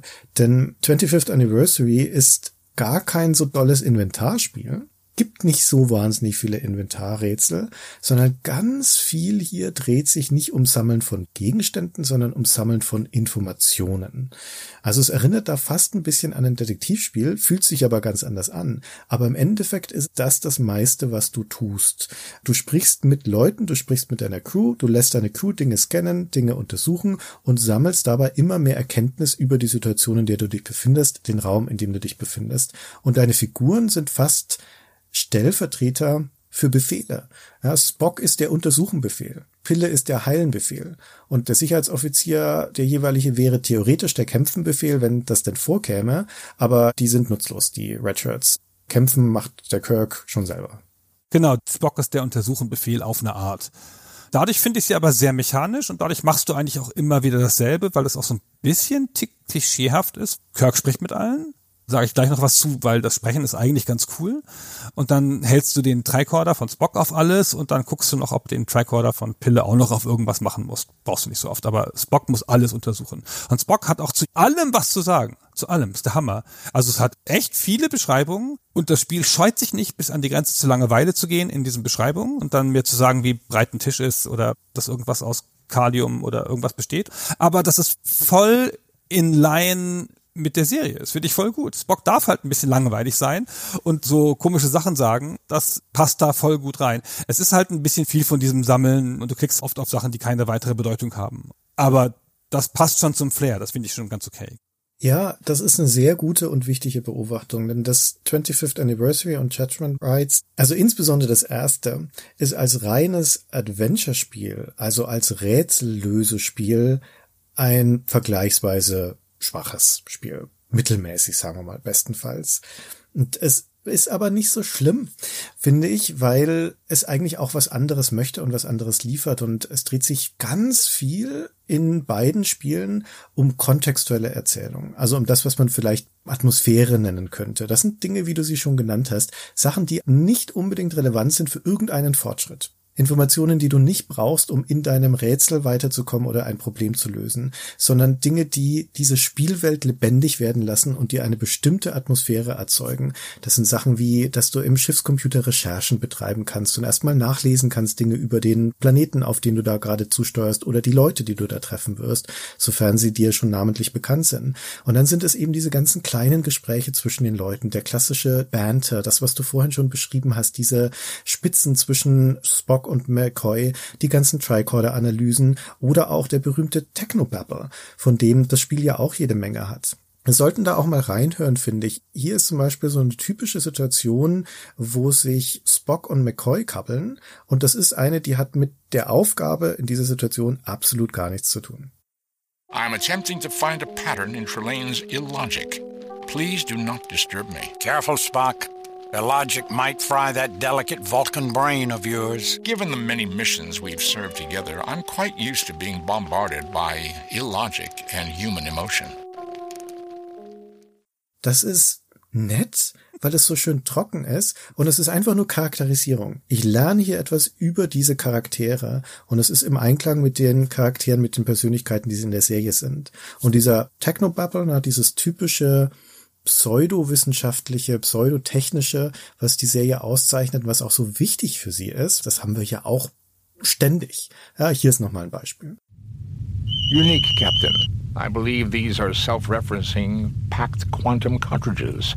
Power boosters. Oh, I've read about those, but they're just theoretical. Evidently, these are more than theoretical, Lieutenant Bugert. The energy initially released is infinitesimally small, but boosts itself until the power finally released is comparable to our photon torpedoes. So, und jetzt haben wir ohne große Einführung eine der coolsten Sachen am Spiel gezeigt. Das hat ja Originalstimmen. ja, in der CD-Version, ja. In der CD-Version, wir sprechen nur von der CD-Version hier, haben wir ja schon gesagt, da ist das Spiel voll vertont. Also es hat vergleichsweise viel Text, viel Beschreibung für mein Gefühl. Und das ist alles vorgelesen von den Originalsprechern. Und das ist ja schon mal eine echte Ansage, finde ich. Ja? Also so Production qualitätsmäßig, dass man da die Originalsprecher der Serie hat und natürlich auch an vielen Stellen Originalgeräusche, ja, das Original Pfeifen und Blubbern und Quietschen und Zirpen und so. Und das trägt wahnsinnig zur Atmosphäre bei. Also ich finde, das ist nicht super gesprochen, ehrlich gesagt. Ja, das sind halt auch schon ältere Herren. Und manchmal hat man das Gefühl, sie interessieren sich da nicht so für und sprechen dann halt das so runter. Aber es sind halt die super vertrauten Stimmen, wenn du zu dem Zeitpunkt schon, nicht wie ich damals natürlich, aber wenn du schon zu dem Zeitpunkt die englische Serie gesehen hast, ist das halt ganz, ganz toll. Den Eindruck hatte ich übrigens nicht, dass die unmotiviert wären. Also der Text ist nicht schlecht, aber er ist auch nicht immer so geschrieben, dass er sich super sprechen lässt. Ja, das mag sein. Ich war nicht überzeugt. Wir sind ja hier noch in der Zeit, wo die CD-ROM als Medium erst im Kommen ist, 1994. Und da gibt es ja nun viele Spiele, die wieder aufgelegt werden als CD-Versionen mit wesentlich schlechterer Produktionsqualität und vor allen Dingen häufig halt auch laienhaften Sprechern. Das hier sind ja nicht nur die Sprecher, ja, also super trainierte Stimmen, sondern die sind ja auch in einem Studio aufgenommen. Ne? Das ist ja auch noch eine wunderbare Produktionsqualität. Also selten wurde ein ursprüngliches Floppy-Spiel in der CD-Auflage so stark aufgewertet durch Sprachausgabe wie dieses hier. Vermutlich ist es sogar das beste Beispiel dafür überhaupt. Ja, ja, das würde ich auf jeden Fall unterschreiben. Das macht riesig was aus und das ist ein echter Mehrwert. Gibt's natürlich nur in der englischen Version, in der deutschen Version gibt's einfach nur eine Textübersetzung. Die deutschen Sprecher hat man dafür nicht rangekarrt. Was übrigens eine kleine Frechheit ist, weil ich habe die deutsche CD-Version hier, also die Packung von der deutschen CD-Version. Und auf der Vorderseite prangt da ein Button, wo drauf steht mit den Originalstimmen der Crew und auch auf der Rückseite ist das das Highlight-Feature schlechthin, ist ja auch völlig logisch. Und nirgendwo mit keinem Wort wird erwähnt, dass es sich hier um die englische Sprachausgabe, die englischen Sprecher heißt. Also wenn du das so in der Hand hast im Laden, kann man dir keinen Vorwurf machen, wenn du denkst, dass das selbstverständlich die deutschen Synchronsprecher sein werden. genau. Ich hätte auch viel lieber die Deutschen gehabt, ehrlich gesagt, aber so ist es ja auch schön. ja, es sind halt Vertrauter, ne? damit ist man aufgewachsen. Genau, tut mir auch leid. Der Shatner hat ja eine sensationelle Stimme. Ja, der Nimoy auch. Genau, die beiden vor allen Dingen, ja. Den Scotty mit seinem Fake-Schottisch, seinem kanadischen Schottisch, brauche ich jetzt nicht im Englischen. ja. ja, aber gerade die beiden sind natürlich super und trotzdem habe ich lieber die deutschen Stimmen, weil das halt meine Kindheit ist. Ja, also es wertet das enorm auf. Es passt natürlich dazu, dass wir hier ein Spiel haben, das sich sehr stark an der Originalserie orientiert, sehr serientreu sein möchte und das gelingt ihm auch ganz wunderbar. Und es passt aber halt auch dazu, dass das Sprechen, das Miteinander sprechen auch ein zentraler Bestandteil dieses Spiels ist. Also es wird wirklich viel gesprochen in dem Spiel und zwar gar nicht unbedingt in klassischen Multiple-Choice-Dialogen. Eine Art Multiple-Choice-Dialogsystem gibt es zwar auch hier im Spiel, also Kirk kann manchmal verschiedene Alternativen auswählen, was er sagen möchte. Das steht aber nicht im Mittelpunkt. Die meisten Gespräche sind tatsächlich automatisch ablaufend, wenn man dann mal jemanden angeklickt hat. Aber sprechen ist wichtig. Ich finde das eigentlich ein super Feature mit diesem Multiple-Choice-Dialog, weil der ist nicht wie andere Multiple-Choice-Dialoge. Also in Multiple-Choice-Dialogen, wie wir sie kennen, sind die Dialogzeilen oft sehr kurz und manchmal weißt du gar nicht, was du klickst, ne? Dann sagt die Figur was anderes, das gibt's ja auch in vielen Spielen. Und das ist meistens, um so Möglichkeiten zu explorieren. Erst stellt sie die Frage nach dem Apfel und dann stellt sie die Frage nach der Birne und so weiter und so fort. Und was halt hier ist, in vielen Situationen spricht Kirk die Aliens oder die Bewohner des Planeten, auf dem sie gerade sind, ja in diplomatischer Mission an. Und kann dann entscheiden, wie er die anspricht. Also sagt er einfach, sind wir hier von unserer Reise abgekommen wegen eurem Kleinscheiß da? Kann er sagen, ja. Oder er kann halt sagen, jawohl, ich grüße Sie, guten Tag, ich bin hier von der Föderation, wie kann ich Ihnen dienlich sein? Das hat mir super gefallen, dass ich das auswählen konnte, wie wir diesen Leuten gegenübertreten, wie wir auf einzelne Gesprächssituationen reagieren. Und du siehst halt all deine Antworten vorher komplett.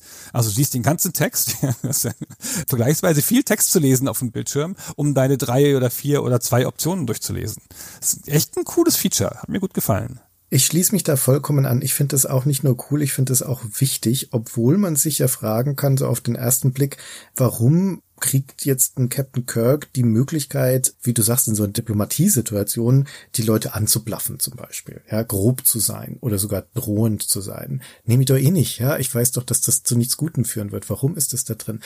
Wir halten diesen Gedanken mal kurz fest, weil ich würde nochmal darauf zurückkommen. Aber vorher muss ich noch eine andere Geschichte erzählen, einen anderen Sachverhalt schildern, der auch sehr wichtig ist für das Verständnis der Spieler und das sie auch auszeichnet. Denn es gibt verschiedene Lösungswege und Lösungsalternativen in vielen Situationen und in fast allen Missionen. Und das kann ziemlich drastisch sein. Also das harmlosere ist, dass es in manchen Situationen tatsächlich verschiedene Lösungswege gibt. Zum Beispiel in der Mission im ersten Spiel, wo die Enterprise einen alten Gott aufgestöbert hat, nämlich Quetzalcoatl, einen Gott der Azteken, stellt sich raus, das ist ein übermächtiges außerirdisches Wesen, aber das hat durchaus einen Körper, eine Persönlichkeit und es ist halt so ein intergalaktischer Reisende, der besucht Planeten und wird dann da als Gottheit verehrt. Und er meint es nur gut, ja, der bringt eine Botschaft des Friedens und des Vertragens und dann ist er wieder weg von dem Planeten und dann missverstehen das seine Anhänger und bringen sich gegenseitig um oder fangen an, Leute zu opfern, so wie bei den Azteken auch. Nun im Laufe der Mission kommt es also dazu, dass der Quetzalcoatl so bestürzt ist über das, was er da angerichtet hat, auch auf der Erde, dass er entscheidet, ist vielleicht doch nicht so toll, wenn ich ein Gott bin und seine Göttlichkeit also quasi wieder abgibt. Aber da gibt es noch einen separaten Konflikt, nämlich die Klingonen, die jagen diesen Typen. Der Klingonenadmiral Flickt, der kommt vom Planeten Rakur und auf diesem Planeten Rakur, da war der Quetzalcoatl vorher, hat dort auch die Bevölkerung beeinflusst und sie dann ausgelöscht. Das jedenfalls wird ihm vorgeworfen von den Klingonen, Genozid dort verübt zu haben und deswegen wird er von den Klingonen vor Gericht gestellt. Und dann nimmt man also teil an einer klingonischen Gerichtsverhandlung und kann dort als Kirk auch eingreifen für den Quetzalcoatl und wird dann von dem Klingonen Admiral Flickt in eine Prüfungssituation geschickt. Also die Crew der Enterprise oder dieses Außenteam, Kirk, Spock, Pille und der Sicherheitsoffizier werden in einen unterirdischen Raum gebeamt, wo sie eine Prüfung bestehen sollen. Da ist dann eine Tür, die kann man mithilfe der Enterprise den Türcode entschlüsseln lassen und dann gibt es hier eine Entscheidungsmöglichkeit. Uhura meldet sich nämlich und sagt, hm, hier sind zwei Codes eingespeichert. Welchen soll ich denn schicken? Und je nachdem, wie man sich da entscheidet, führt dann diese Tür zu zwei unterschiedlichen Situationen. Entweder geht diese Klingonenprüfung einfach weiter und es kommt dann zu einer finalen Konfrontation mit dem Flikt und zum Abschluss dieser Gerichtsverhandlung.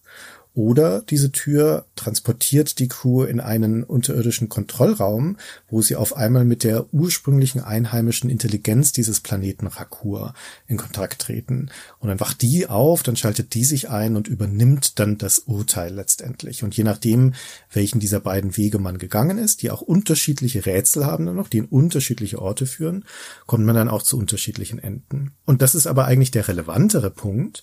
Es gibt in jeder Mission die Möglichkeit, die unterschiedlich gut zu absolvieren. Ein ziemlich drastisches Beispiel ist die zweite Mission, die heißt Hijacked. Da ist ein Schiff der Föderation, die USS Masada, von den Elasi-Piraten übernommen worden.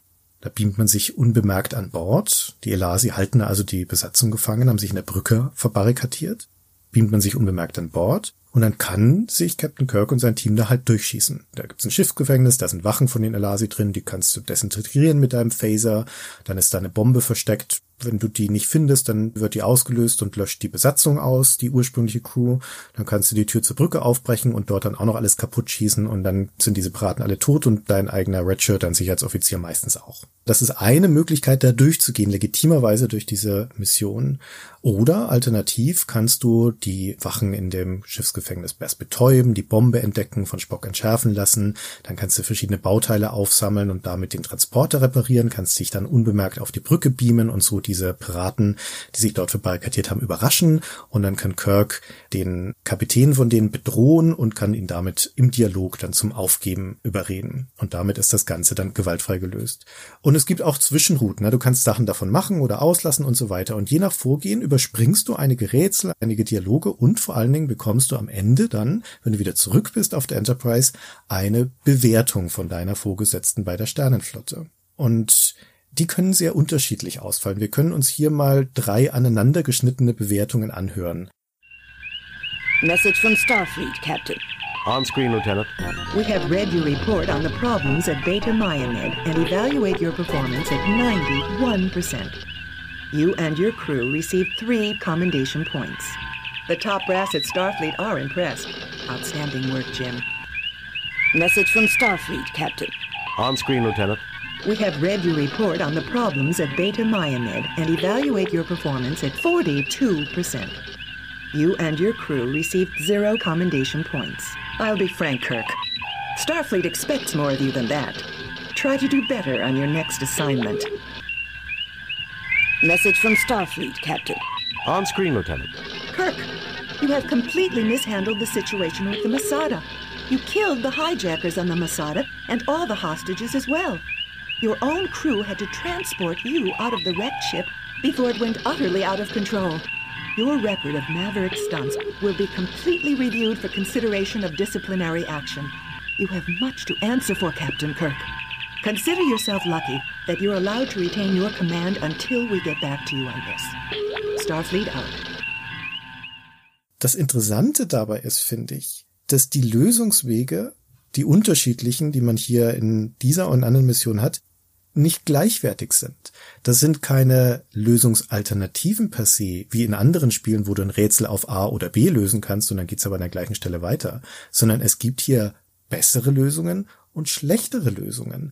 Und die besseren Wege, die offenbaren sich in der Regel durch sorgfältigeres Spielen, also durch eine Kombination aus besserem Beobachten, sinnvollem Einsetzen der Crew, Dialoge führen, mit der Crew reden, befragen und mitdenken, aber auch sich zu besinnen, was die Werte der Sternenflotte sind. Und Leute über den Haufen ballern, ist es zum Beispiel nicht. Genau, wir haben ja vorher kurz den Exkurs gehabt zum Thema Werte der Sternenflotte und die erste Direktive und fremden Rassen unvoreingenommen gegenübertreten und ja idealerweise enden ja gut gelaufene Missionen damit, dass die neu entdeckte Alienrasse dann der Föderation vielleicht sogar beitritt. Und wenn du auf diese Art spielst, dann kriegst du die 100 Prozent von deiner Chefin. Am Ende gibt's auch nochmal eine Gesamtwertung, wo diese ganzen Werte akkumuliert werden.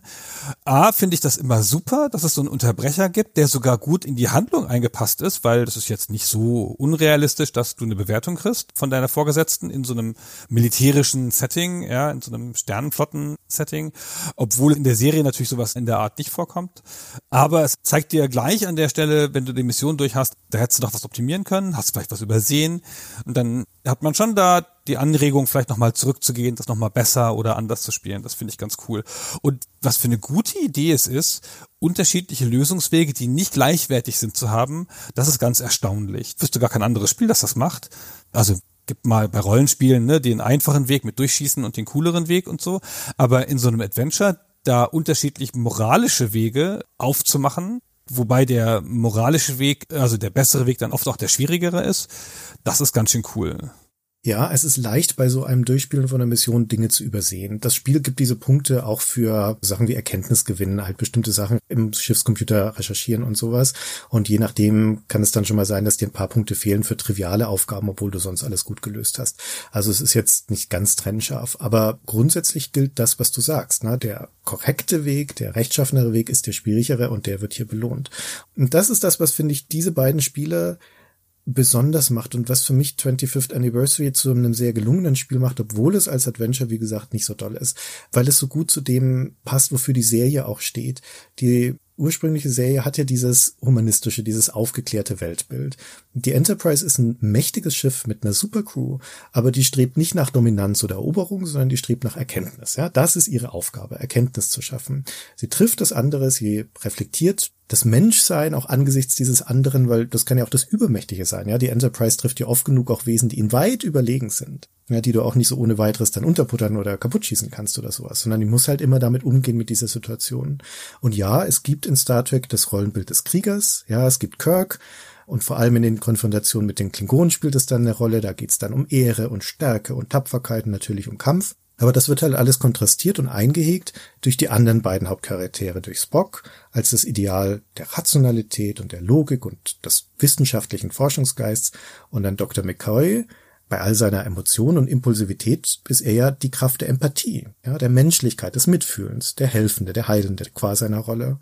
Und das Spiel übernimmt diese Rollen und, und das finde ich besonders wichtig, es versteht diese Rollen auch, ja. Es äfft hier nicht nur nach die Fernsehserie, es reproduziert nicht nur, sondern es überträgt diese Konstellation in neue Situationen, es unterzieht sie neuen Prüfungen. Und das macht das spannend, weil es ja hier interaktiv ist. Klar, wir haben ein Spiel, ein Adventure-Spiel zumal, wo sowieso Logik im Mittelpunkt des Fortschritts stehen. Du musst Sachen verstehen, damit du Probleme lösen kannst und so weiter.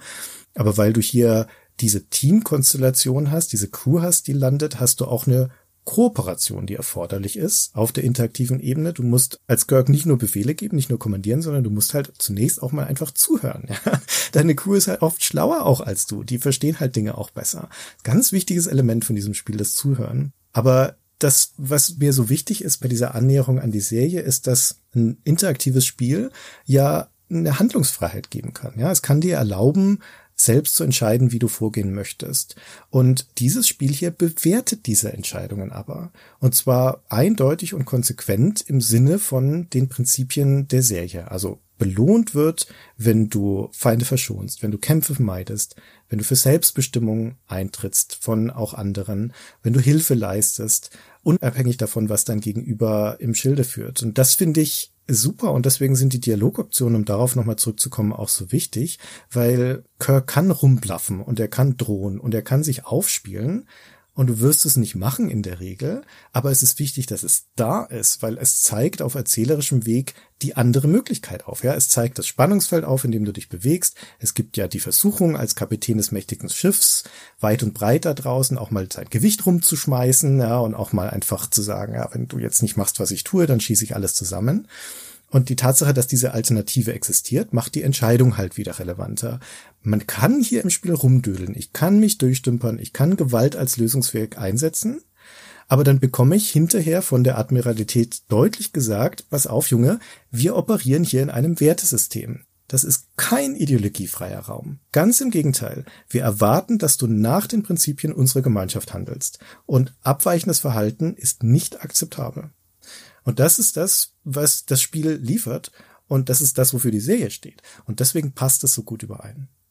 Ja, das ist natürlich richtig. In der reinen Spielmechanik ist es manchmal formelhaft und krude, wie diese Gedanken umgesetzt werden. Ja, das kann man sagen.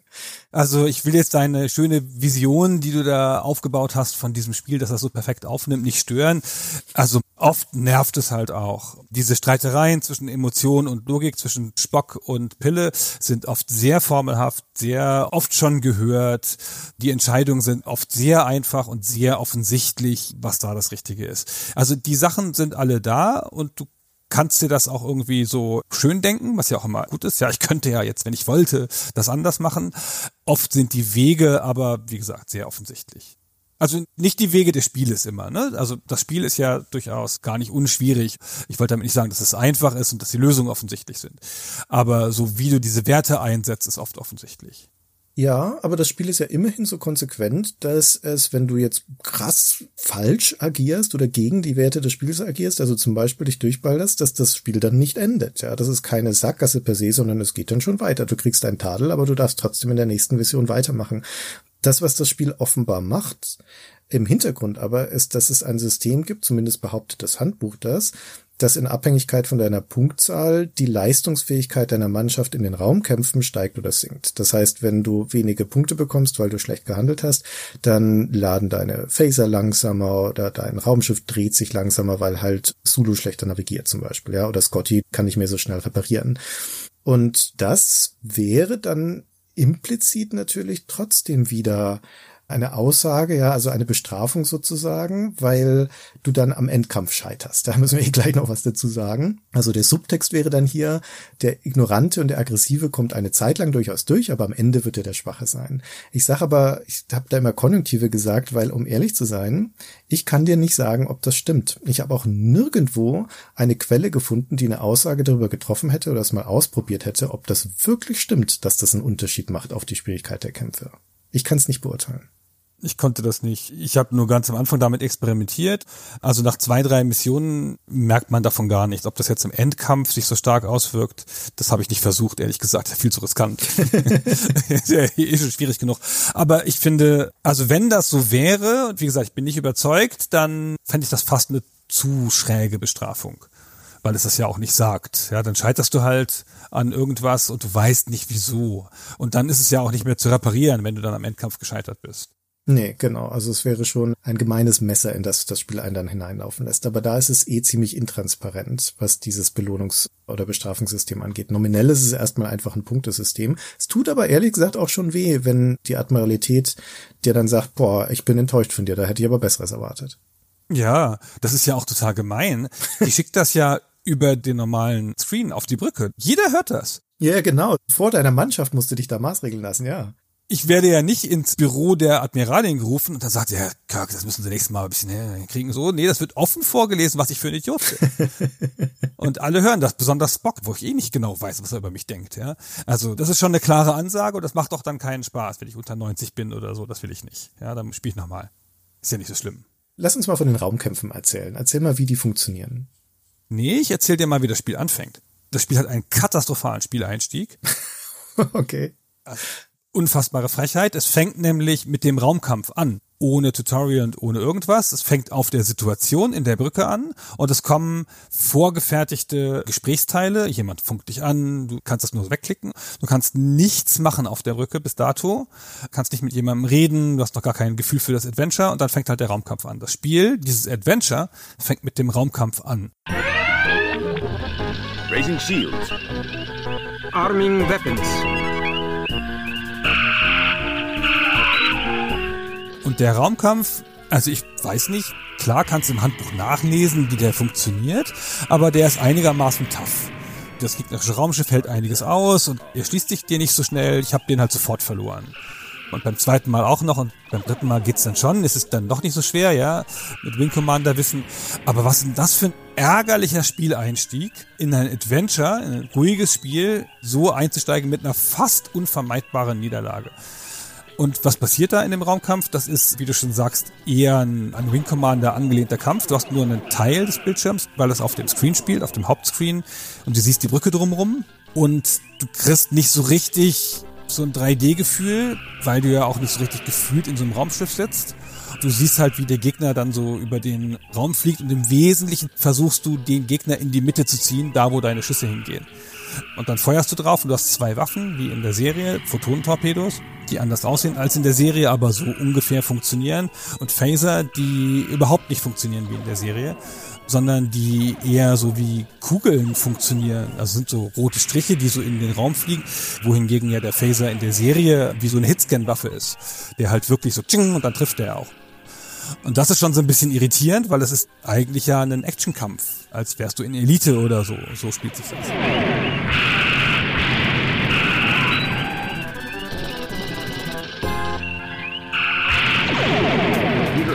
The Republic is crippled, Captain. Captain Patterson extends his congratulations, sir. Lowering shields and disarming weapons. Ich finde das, und das ist, glaube ich, aber auch die Meinung von vielen Leuten zu der Zeit gewesen, also so cool es ist, einen Raumkampf zu haben, ist das ein krasser Fremdkörper im Spiel. Spielmechanisch würde ich sagen, ja, weil wir normalerweise dazu tendieren zu sagen, Spiele sollten ihre Anforderungen nicht mixen oder nicht so krass mixen und die Anforderungen vom Adventure-Teil sind ja völlig andere als in diesem Action-Teil. Im Action-Teil brauchst du Geschwindigkeit, Geschicklichkeit und so weiter. Der Adventure-Teil hat ganz selten auch mal eine Geschicklichkeitskomponente, wenn es so ein Standoff gibt und es darum geht, so schnell wie möglich den Phaser zu zücken. Wer schießt zuerst? Das gibt's auch manchmal, da musst du dann schnell sein. Aber ansonsten ist es natürlich wie jedes Adventure, da hast du alle Zeit der Welt. Aber hier ist es ja Reaktion. Und ich finde den aber trotzdem gut, den Kampf, um ehrlich zu sein. Oh, Christian. Nee, für mich funktioniert er. Also, ja, das ist kein Wing Commander, ja. Es ist jetzt nicht der flüssigste Kampf, vor allem damals auf einem langsamen Computer lief das auch noch wie Krütze, das Ding.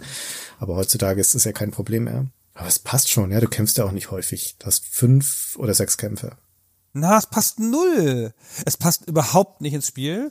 Und das ist das, wo sie abweichen von Star Trek. Wir wissen doch, wie die Kämpfe in Star Trek sind. Padam, es knallt, alle fallen um, das ganze Raumschiff wackelt. Die Schilde, die Schilde halten nicht. Auf Deck 17 ist das Feuer ausgebrochen. Feuer, die Torpedos. Du gibst halt Befehle in dem Spiel. Das ist ja ein Befehlsspiel. Und das hast du ja so schön rausgearbeitet, dass das ja in den Bodenmissionen sehr klar in der Metapher angelegt ist, dass Kirk Befehle gibt. Und hier gibt es aber keine Befehle. Also er gibt mal ganz am Anfang einen kurzen Befehl und sagt halt, machen Sie mal die Schilder an. Mit einem Tastendruck, ja. Du drückst dann halt immer auf W und S am Anfang eines Kampfes, damit halt die Waffen und die Schilder aktiv sind. Sonst kannst du nicht schießen und wirst erschossen. Aber das Eigentliche ist ja dann, da bist du ja plötzlich in der Rolle des Piloten. Ich bin ja eigentlich Kirk und würde befehlen. Ich würde dann halt sagen, Zulu, bringen Sie uns hinter ihn.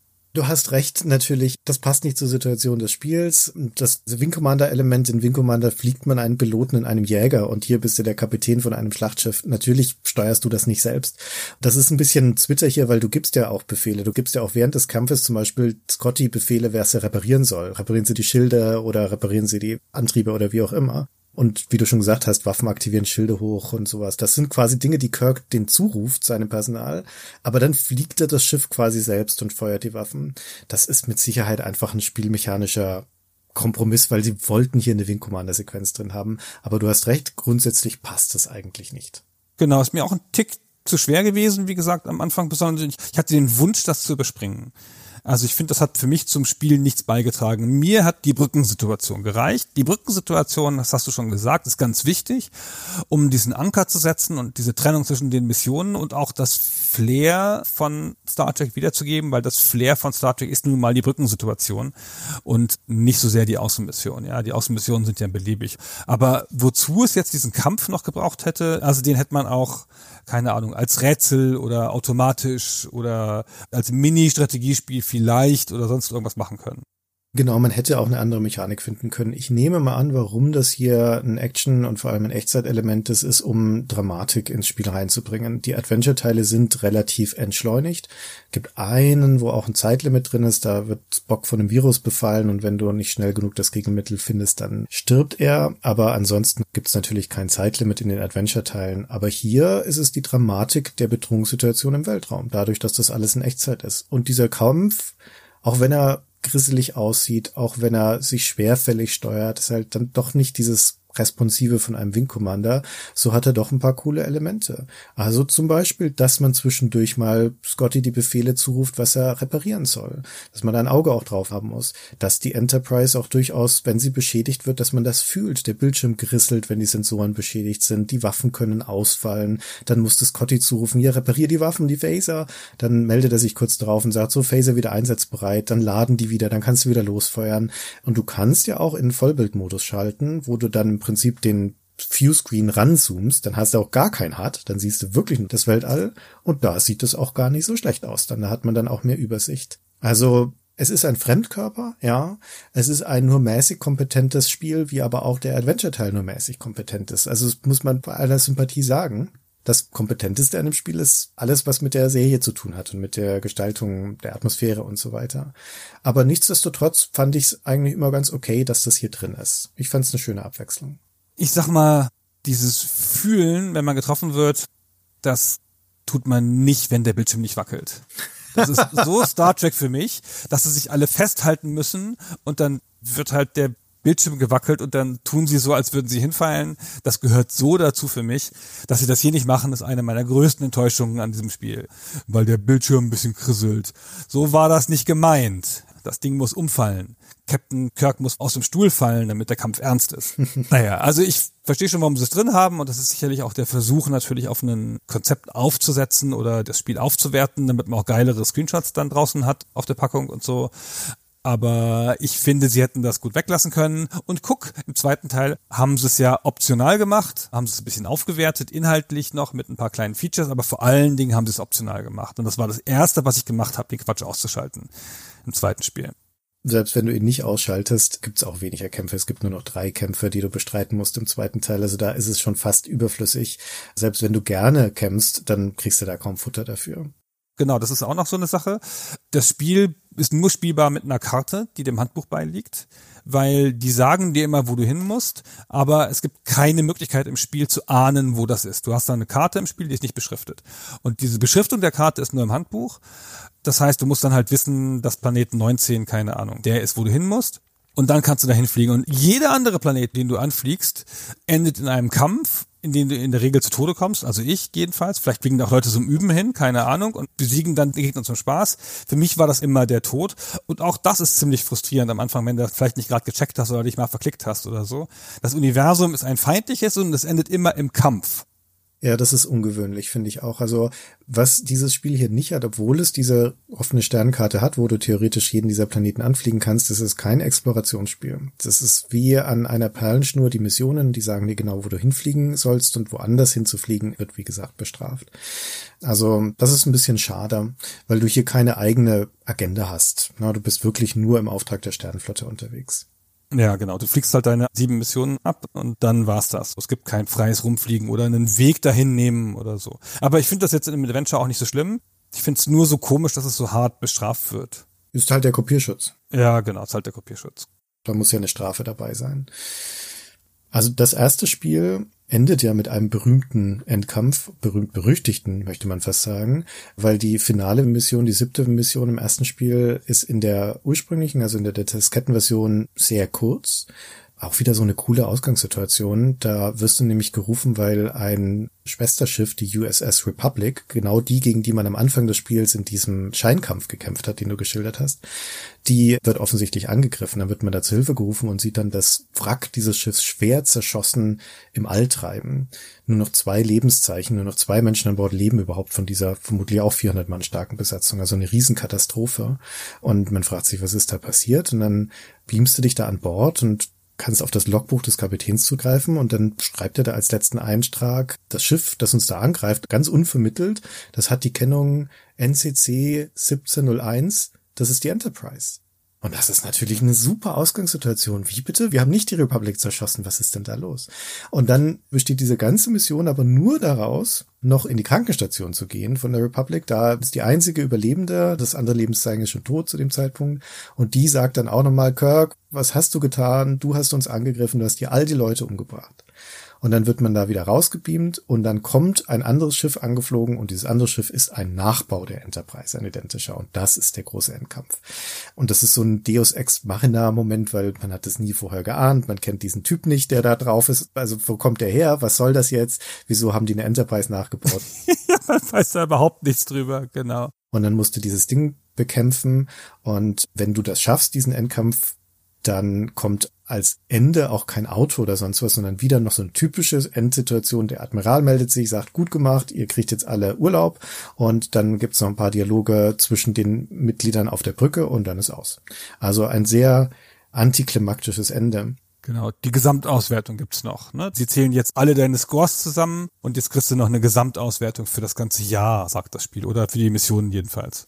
Ja, also diese letzte Mission ist so scheiße, dass sie das für die CD-Version auch geändert haben tatsächlich. Also eine der wesentlichen inhaltlichen Änderungen der CD-Version ist, dass die letzte, die siebte Mission eine ganz neue Adventure-Komponente hat. Da ist man auf der USS Republic auf diesem Wrack viel länger unterwegs und löst diverse Rätsel. Ist auch insgesamt dann die beste Mission des ganzen Spiels geworden. Aber das kam, wie gesagt, nur in der CD-Version dazu. Was sie aber nicht geändert haben, ist das, was alle scheiße fanden an dem ersten Spiel, nämlich dieser Endkampf. Der Kampf gegen die Enterprise, die an sich schon ein starkes Schiff ist, aber die kriegt auch noch Unterstützung von zwei Elasi-Piratenschiffen. Das heißt, du kämpfst da zeitgleich gegen drei andere Schiffe. Und das ist ein Punkt, das weiß ich auch noch. Bei meinem allerersten Spielen von dem 25th Anniversary habe ich diesen Kampf nicht geschafft. Und ich glaube, so ging es vielen, unter anderem auch unserem Kollegen Boris Schneider, der hat nämlich in dem Powerplay-Test der Ausgabe 492 einen Kasten Tipps für alle Missionen drin und endet da mit dem Satz für die große Raumschlacht hilft nur beten. Und im Meinungskasten beschreibt er dann nämlich auch, dass er das Spiel in einem halben Tag durchgespielt habe und dafür sei die letzte Raumschlacht aber, Zitat, ein schlechter Witz und unmöglich zu schaffen und er habe sich mit einem Diskettenmonitor durchmogeln müssen, um überhaupt das Ende zu sehen. Ja. Ja, ist doch nicht lustig. Wie man die Frustration des Redakteurs da raushört, das ist natürlich ganz schön. ja. Aber das ist ja auch krass antiklimaktisch. Und hier, finde ich, kommt dieses Episodenhafte, kommt die große Schwäche zutage, weil man dadurch keinen Abschluss hat. Die Mission ist genauso random wie die anderen Missionen auch. Du kennst den Gegner nicht, klar, der wird irgendwie aus der Lore hergeleitet. Aber warum ist der jetzt hier? Ja, er kennt Kirk, okay, aber du kennst ihn nicht, ja, du weißt nichts darüber und warum ist das Spiel gewonnen? Also warum kriege ich Urlaub, wenn ich den jetzt besiegt habe und vorher keinen Urlaub? Das ist alles so ein bisschen schade. Es ist irgendwie nur so, okay, das ist die Zeit vorbei, die diese Kette von Missionen dauerte, ja. Aber es gibt keinen Rahmen. Und indem man wenigstens die erste und die letzte Mission verknüpft hätte, wäre das, glaube ich, besser gelöst gewesen. Ja, das stimmt. Auch das ist im zweiten Spiel besser gelöst. Da gibt's dann nämlich einen roten Storyfaden, der sich da durchzieht und der die Missionen verbindet und am Ende also auch zu einer etwas befriedigerenden Auflösung führt. Ein bisschen, also auch kein richtiges Auto. Da sind beide Spiele nicht so stark, was den Abschluss angeht. Genau, aber sie haben das erkannt und das gehört zu den wesentlichen Verbesserungen von Teil 2. Neben der Tatsache, dass man die Kämpfe optional machen kann, dass sie diesen Rahmen gemacht haben. Die letzten beiden Missionen sind auch zusammengefasst, also in so einer Art Doppelmission. Und es gibt so ein bisschen so ein Mini-Thema noch, dass sie immer sagen, jetzt haben wir aber endlich Urlaub und dann doch nicht. Das ist echt alles sehr viel besser und trägt das auch viel besser.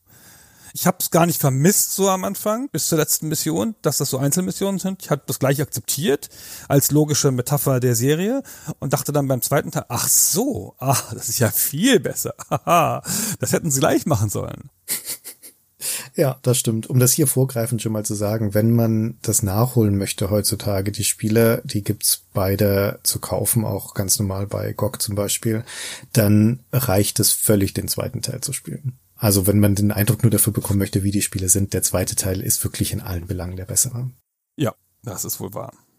Also der erste Teil ist bei all den Vorzügen, die er hat, schon nur so ein mittelmäßig gelungenes Spiel. Aber das hast du ja auch schon gesagt, trotz deines haltlosen Gejubels in der Mitte. Naja, also wie gesagt, als das, was es im Kern auch erreichen möchte und wie es sich anfühlt, was es als Adventure erreichen möchte, finde ich es doch nicht nur ambitioniert, sondern da auch sehr gut gelungen. Und es gibt noch eine andere Sache, die ich auch noch hervorheben möchte, die mir sehr gut gefällt, an beiden Spielen, aber auch schon im ersten. Und das ist auch das Design, also auch das grafische Design. Das hat hübsch gemachte Hintergründe, ist natürlich alles noch VGA-Grafik. Vor allem die Brücke der Enterprise finde ich sehr schick. Das hat diesen großen Bildschirm, das ist alles ein bisschen abgedunkelt, es wirkt gediegen. Und du hast natürlich die farbsatten Shirts der Crewmitglieder. Also das ist schon cool. Und du hast auch viele Stilelemente aus der Serie, die da wieder auftauchen. Also davon, wie die angezogen sind mit ihren kurzen Hosen und den Stiefeln mit den Absätzen und sowas. Aber auch wie Dinge, dass das Spiel beim Beamen auf die Planeten oder auf die Außenmissionen immer noch mal eine kurze Sequenz im Transporterraum zeigt, von dem aus abgebeamt wird. Das wäre nicht nötig gewesen. Die hätten auch direkt beim Zielort landen können. Aber es zeigt halt noch mal den Transporterraum. Ja, natürlich die kleinen Manierismen, ne? wenn die Crew runtergebeamt ist, dann schauen die alle erstmal auf ihren Tricorder und verschränken die Arme hinterm Rücken und sowas. Also genauso, wie du das aus der Serie auch kennst. Das ist ja wirklich schön eingefangen und es hat auch hübsche Animationen, nicht beim Gehen. Aus irgendeinem Grund ist die Geh-Animation, die man am häufigsten sieht, abgehackt und hässlich, aber immer wenn es so Ereignisse inszenieren soll, dann sieht's toll aus. Also wenn das Team zum Beispiel ihre Phaser zieht und einen Gegner betäubt, dann fällt er um oder löst sich auf und gerade so auch Todesanimationen sind wirklich schick gemacht und für viele von den Handlungen im Spiel gibt's nicht diese generische Handausstreckanimation, sondern das ist häufig eine eigene Animation, wenn irgendwas manipuliert wird. Also das sieht schon echt schön aus. Ja, die Schauwerte sind schon enorm. Also stark befördert dadurch, dass es halt wiedererkennbare Sachen sind, die du wiedererkennen kannst überhaupt und das Spiel sie auch wiedererkennbar macht. Es ist ganz erstaunlich, weil Pille und Spock, deine beiden Kompagnons, die in jeder Mission dabei sind, tragen ja beide blau. Sind beides Wissenschaftsoffiziere, was eine ganz unglückliche Wahl ist, weil die stehen halt oft nebeneinander in der Ecke hinten und pixeln so ein bisschen vor sich hin. Und ja. Trotzdem kann man sie immer unterscheiden. Ich habe das, glaube ich, fast kein einziges Mal auf den falschen geklickt, obwohl sie ja beide, ne, die haben die identischen Klamotten an, die unterscheiden sich nur wesentlich in der Kopfform.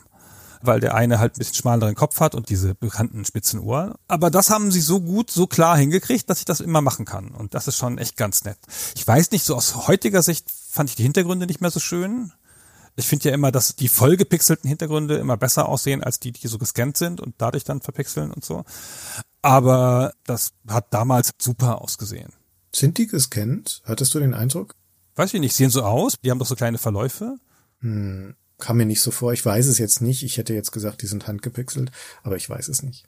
Keine Ahnung. Also ich hatte jetzt da spontan, dass die jetzt nicht das Niveau von den LucasArts Sachen erreichen oder auch den Sierra Sachen zur gleichen Zeit, aber halt aus der heutigen Sicht. Und damals, wenn man auch das liest, was die Leute geschrieben haben dazu, das fand jeder super fettes Spiel. Und der zweite Teil hat auch noch ein paar Zwischensequenzen und zeigt auch mal das Schiff im Anflug auf einer Raumstation. Also legt da ja noch mal drauf und dazu halt dieser Audio-Overkill. Ach, übrigens, was ich noch vergessen habe, vorhin zu erwähnen, der Bruce Schlickburn, der Producer, der hat irgendwann viel später mal einen Kommentar geschrieben zu einem Artikel von Rock Paper Shotgun, wo sie das 25th Anniversary besprochen haben. Und der Autor von Rock Paper Shotgun, der John Walker, hatte geargwöhnt, dass die da bei beiden Spielen da die Voice Actors haben, das ist ja der Hammer. Das ist bestimmt ein Vertragsbestandteil gewesen, dass die Leute, die bei Star Trek mitgespielt haben, immer bereitstehen müssen für sowas also ein bisschen krude Theorie. Und dann hat der Schlickburn sich dazu gemeldet, hat gesagt, stimmt natürlich nicht, was gab's nicht.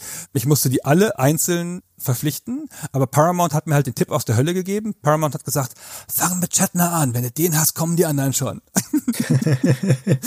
und dann hat er erst Chatner gekriegt und dann DeForest Kelly und dann Leonard Nimoy und dann hat er die drei gehabt und wollten alle mitmachen. das fand ich doch sehr hübsch als Anekdote. Die waren natürlich auch Stars. Ne? Gerade zu dem Zeitpunkt, der letzte Film, in dem sie alle vorkamen, war ja der sechste, der kam 91 dann raus. Also sie waren schon noch begehrt und der Brian Fargo hat im Gamestar-Interview mal erzählt, dass sie den Shatner, den haben sie dann noch häufiger verpflichtet, auch für spätere Spiele, teils als Sprecher, teils als Schauspieler. Und zumindest bei einem Fargo hat jetzt in diesem Interview nicht gesagt, um welches Spiel es ging, aber in einem Fall hätten sie ihn als Sprecher verpflichtet für zwei Stunden Tonaufnahmen und hätten dafür 25.000 Dollar zahlen müssen. Ja, das halte ich schon für gut möglich. Ich sag mal so, die Leute, die in Star Trek mitgespielt haben, hatten ja nur das. Ja, die haben ja alle keine großen Karrieren danach gemacht. Shatner noch am ehesten. Aber ich will das gar nicht negativ sagen. Die waren schon auch darauf angewiesen, diesen Ruhm auszuschlachten von dieser einen Sache, an der sie beteiligt waren, die halt so super war. Es gibt noch eine Sache, die ich noch schnell reinschieben möchte, auch durch diesen Vergleich von 25th Anniversary und Judgment Rights. Auch noch etwas, was für Judgment Rights spricht, ist, dass es auch von der Qualität des Storytellings besser ist als der erste Teil. Also alles, was dieses ganze Kontextuelle ist, diese kleinen Streitigkeiten, diese ganzen Beschreibungen und sowas ist top, auch schon im ersten Spiel. Aber die Storybögen innerhalb von diesen Episoden, die ja auch viel kürzer sind in dem ersten Teil, die sind manchmal sehr hoppla hopp und dann fällt es schwer, der Logik des Spiels noch zu folgen. Also allererste Mission zum Beispiel, da geht es ja darum, dass man am Ende erweckt man eine lang schlafende Alienrasse wieder, die auf dem Planeten sich schlafen gelegt hat, weil irgendeine Katastrophe drohte und dann sind sie nicht mehr aufgewacht. Dann erweckt man die wieder und dann kommt ein Repräsentant da aus der Kühlkammer raus, begrüßt den Kirk und sagt herzlichen Dank, weiß sofort über alles Bescheid, was passiert ist, weiß über die Siedler auf diesem Planeten weiß, was die Föderation ist und bietet sofort die Allianz an. In dieser Sekunde. Und da denke ich mir schon, Moment. also das geht mir jetzt ein bisschen zu schnell. Und solche Bocksprünge gibt es häufiger. Na, ich habe vorhin ja schon erzählt von diesem Quetzalcoatl, von diesem alten Gott. Da wissen Kirk und seine Crew am Anfang gar nicht, wer der ist. Die sollen da nur runterbeamen und den mal treffen. Dann ergibt er sich als Quetzalcoatl zu erkennen und sagt, ich war der Gott Azteken. Und die Crew der Enterprise, für die ist alles klar. Die akzeptieren das sofort. Da gibt's keine Nachfrage, da gibt's keinen, wie kannst du mir das beweisen oder sowas, sondern es wird einfach sofort gegessen. Also wenn ich als Spieler davor sitze vor dem Bildschirm und mir denke, Moment, da sollte der doch mal vielleicht mal eine Frage dazu stellen, dann ist da ein bisschen was zu schnell erzählt worden. Ich finde beide Spiele, vielleicht ist es eine zu gewagte These, fangen mit sehr unglücklichen Missionen an. Also die vom ersten Spiel hast du ja erzählt, alles sehr hoppla hopp und so und hat auch nicht so ein coole Rätsel und alles so ein bisschen Standard. Und ich finde, das zweite Spiel hat ja die Eigenart, dass die Missionen ein bisschen komplexer sind auch. Und das Missionsbriefing ist sehr kurz und nur am Anfang in der Durchsage von der Sternenflotte. Und ich wusste gar nicht mehr genau, was ich da machen muss in den komischen Missionen in der ersten. Und die ist so abstrakt, die ist ja nur Techno-Zeug auf Techno-Zeug. Nimm abstraktes Objekt 1, kombiniere mit abstraktes Objekt 2 und Spock weiß immer, was zu tun ist. Spock erkennt diese ganzen Sachen, er weiß immer, ja klar, dann muss man hier den Gang aufmachen und dann werden da die Bakterien frei und dann muss ich da das runde Teil in das runde Ding stecken und so. Ich habe überhaupt nichts verstanden, ich habe nur alles erfahren, was in dieser Mission passiert, nur von Spock. Du musst dir vorstellen, Captain Kirk steht da so rum und sagt, okay Spock, was würden Sie jetzt tun? Mhm. Ja, klingt gut. Mhm. Ja, machen Sie mal. Hm? Und ich konnte nichts zu beitragen, außer wild in irgendwelche Sachen zu klicken, weil ich gar nicht verstanden habe, was das Spiel von mir will. Das ist einfach so durch so eine Überabstraktion, das sieht man öfter mal in Science-Fiction-Spielen, dass die dann noch eine irre Maschine haben wollen und noch ein irres Layout und das sieht doch alles nicht logisch aus. Ich kann die Räume schon nicht auseinanderhalten adäquat. Das wurde dann besser, ja. Also es wurde auch fast von Mission zu Mission besser, würde ich fast sagen, das zweite Spiel. Also findet dann seinen Höhepunkt spät. Aber bisschen unglücklich so anzufangen, da hatte ich schon wieder keine Lust mehr. Das ist wahr. Im zweiten Spiel ist es die dritte Mission No Man's Land, die mir fast am besten von den ganzen beiden Spielen gefällt. Das ist eine ausladende Episode, wo man in eine Weltkriegsstadt versetzt wird. Da ist es dann auch mal ein richtiges Adventure tatsächlich mit Dialogen und Itemrätseln und solchen Dingen. Und das hat auch eine ganz hübsche Wendung dann am Ende. Also das gefällt mir insgesamt ganz gut, aber du hast recht, man muss über diese initiale Hürde rüber. Und man muss um das nochmal zu sagen, zwei Dinge mitbringen, um an diesen Spielen noch Spaß zu haben. Wie Point-and-Click-Adventures generell sind die gut gealtert. Ja, wenn man Pixelgrafik mag, Bedienung ist klar, kann man heutzutage noch wunderbar spielen. Da muss man jetzt nicht über irgendwelche Verständnishürden drüber. Aber man muss zwei Sachen mitbringen. Das eine ist, man muss sich schon für Star Trek interessieren. Sonst glaube ich, wird es schwieriger. Und das zweite ist, man muss schon Geduld mitbringen, um sich darauf einzulassen, wie das Spiel gespielt werden will. Nämlich viel zuhören, viel erkunden, viel beobachten. Wer jetzt ein ungeduldiger Mensch ist und lieber möchte, dass viel passiert in schneller Folge, der wird sich hier noch schwerer tun als in anderen Adventures, weil es geht schon darum, dass man viel Information aufnimmt und prozessiert. Aber wenn man diese Voraussetzungen mitbringt, dann ist das eine ziemlich einzigartige Erfahrung und das Enterprise-Feeling kommt richtig gut rüber bei beiden Spielen. Ja, das finde ich auch. Das gebe ich wohl zu. Ich sag mal, über die erste Mission weg. Hm? Das ist schon schwierig. Da muss man durch, ja. genau, und das Inventarsystem ist ein ganz bisschen krude aus heutiger Sicht. Also genau diese Inventarsysteme ist ja quasi die einzige richtige Innovation, die Adventures noch gemacht haben seither. Und da könnte man überall Klicks sparen, wenn man ein heutiges Adventure hätte, aber damals ist es alles ein bisschen viel Klickerei und so. Aber das ist nun wirklich nicht schlimm und auch für die Zeit völlig angemessen. Also besonders das zweite ist ein gut spielbares Spiel. Es ist ein bisschen krude und mir ist es nicht gelungen, es ohne Walkthrough zu spielen, weder das erste noch das zweite. Das hat ein paar Stellen, wo ich Sachen nicht gefunden habe. Ja, es hat Pixel Hunting an einigen Stellen. Ja, es hat Pixel Hunting und ich finde auch nicht, dass es sich so gut erklärt. Ja, dann haben wir also diese beiden Spiele, die ja, wie gesagt, als Einheit zu sehen sind, 92 und 93 rausgekommen. Interplay hatte die Star Trek Lizenz für diese ursprüngliche Serie dann noch eine Weile und haben auch eine ganze Reihe von Spielen dazu gemacht. Die Lizenz zu anderen Star Trek Reihen, also gerade zum nächsten Jahrhundert, lag dann bei anderen Firmen. Da kamen dann auch viele Star Trek Spiele raus. Interplay hat versucht, noch ein weiteres Adventure nachzuschieben, The Secret of Vulcan Fury, das allerdings nie erschienen ist. Einer der berühmten, ja, Flops ist das falsche Wort, eines der berühmten Vaporware Spiele jener Ära Und dementsprechend bleiben diese beiden Spiele auch eigentlich für sich. Na, die haben jetzt keine Nachfolger per se und sind also als Star Trek Adventures mit der alten Crew, ja, die Spiele, die man spielen muss, wenn man so eine Erfahrung sucht. Ja, genau, die stehen für sich. Es gibt dann ja noch eine Art würdigen Nachfolger in Final Unity. Das kommt 95 raus, ist aber nicht mit der alten Crew und von einer anderen Firma, von Spectrum Holobyte. Also hat nichts damit zu tun, ne? ist von Microprose und Spectrum Holobyte. Aber das war auch nochmal ein bisschen später ein kompetentes Star Trek Adventure, finde ich. Das stimmt. Also wir hätten schon noch Stoff über weitere Star Trek Spiele zu reden. Die Star Trek Spiele gelten ja grundsätzlich als ein Segment, in dem sich im Laufe der Zeit ziemlich viel Trash angehäuft hat. Nicht ganz zu Unrecht. Wir haben ja auch über die 80er allein schon gesprochen und auch in den 90ern und 2000er ist da einiges an Ausschuss dabei. Aber es gibt einfach eine solche Menge von Spielen, dass auch ein paar Hochgeräte durchaus noch mit dabei sind. Aber das wäre ein Thema für ein anderes Mal. Genau, für heute belassen wir es bei den beiden Interplay-Spielen und die haben ja wirklich was geleistet für die Star Trek-Spiele. Also es waren ja zu der Zeit einfach die ersten guten Star Trek-Spiele. Und das muss man erstmal sagen. Erstmal musste Brian Fargo kommen, weil vorher niemand auf die Idee gekommen ist, mal ein gutes Star Trek-Spiel zu machen. Okay, Gunnar, dann herzlichen Dank für diese ausführliche Besprechung und euch wie immer vielen Dank fürs Zuhören. Wir freuen uns, falls ihr mit uns diskutieren möchtet oder kommentieren möchtet. Discord, bei uns auf der Webseite oder in Social Media. Und ansonsten hören wir uns in unserer nächsten Folge wieder. Vielen Dank und bis zum nächsten Mal. Tschüss.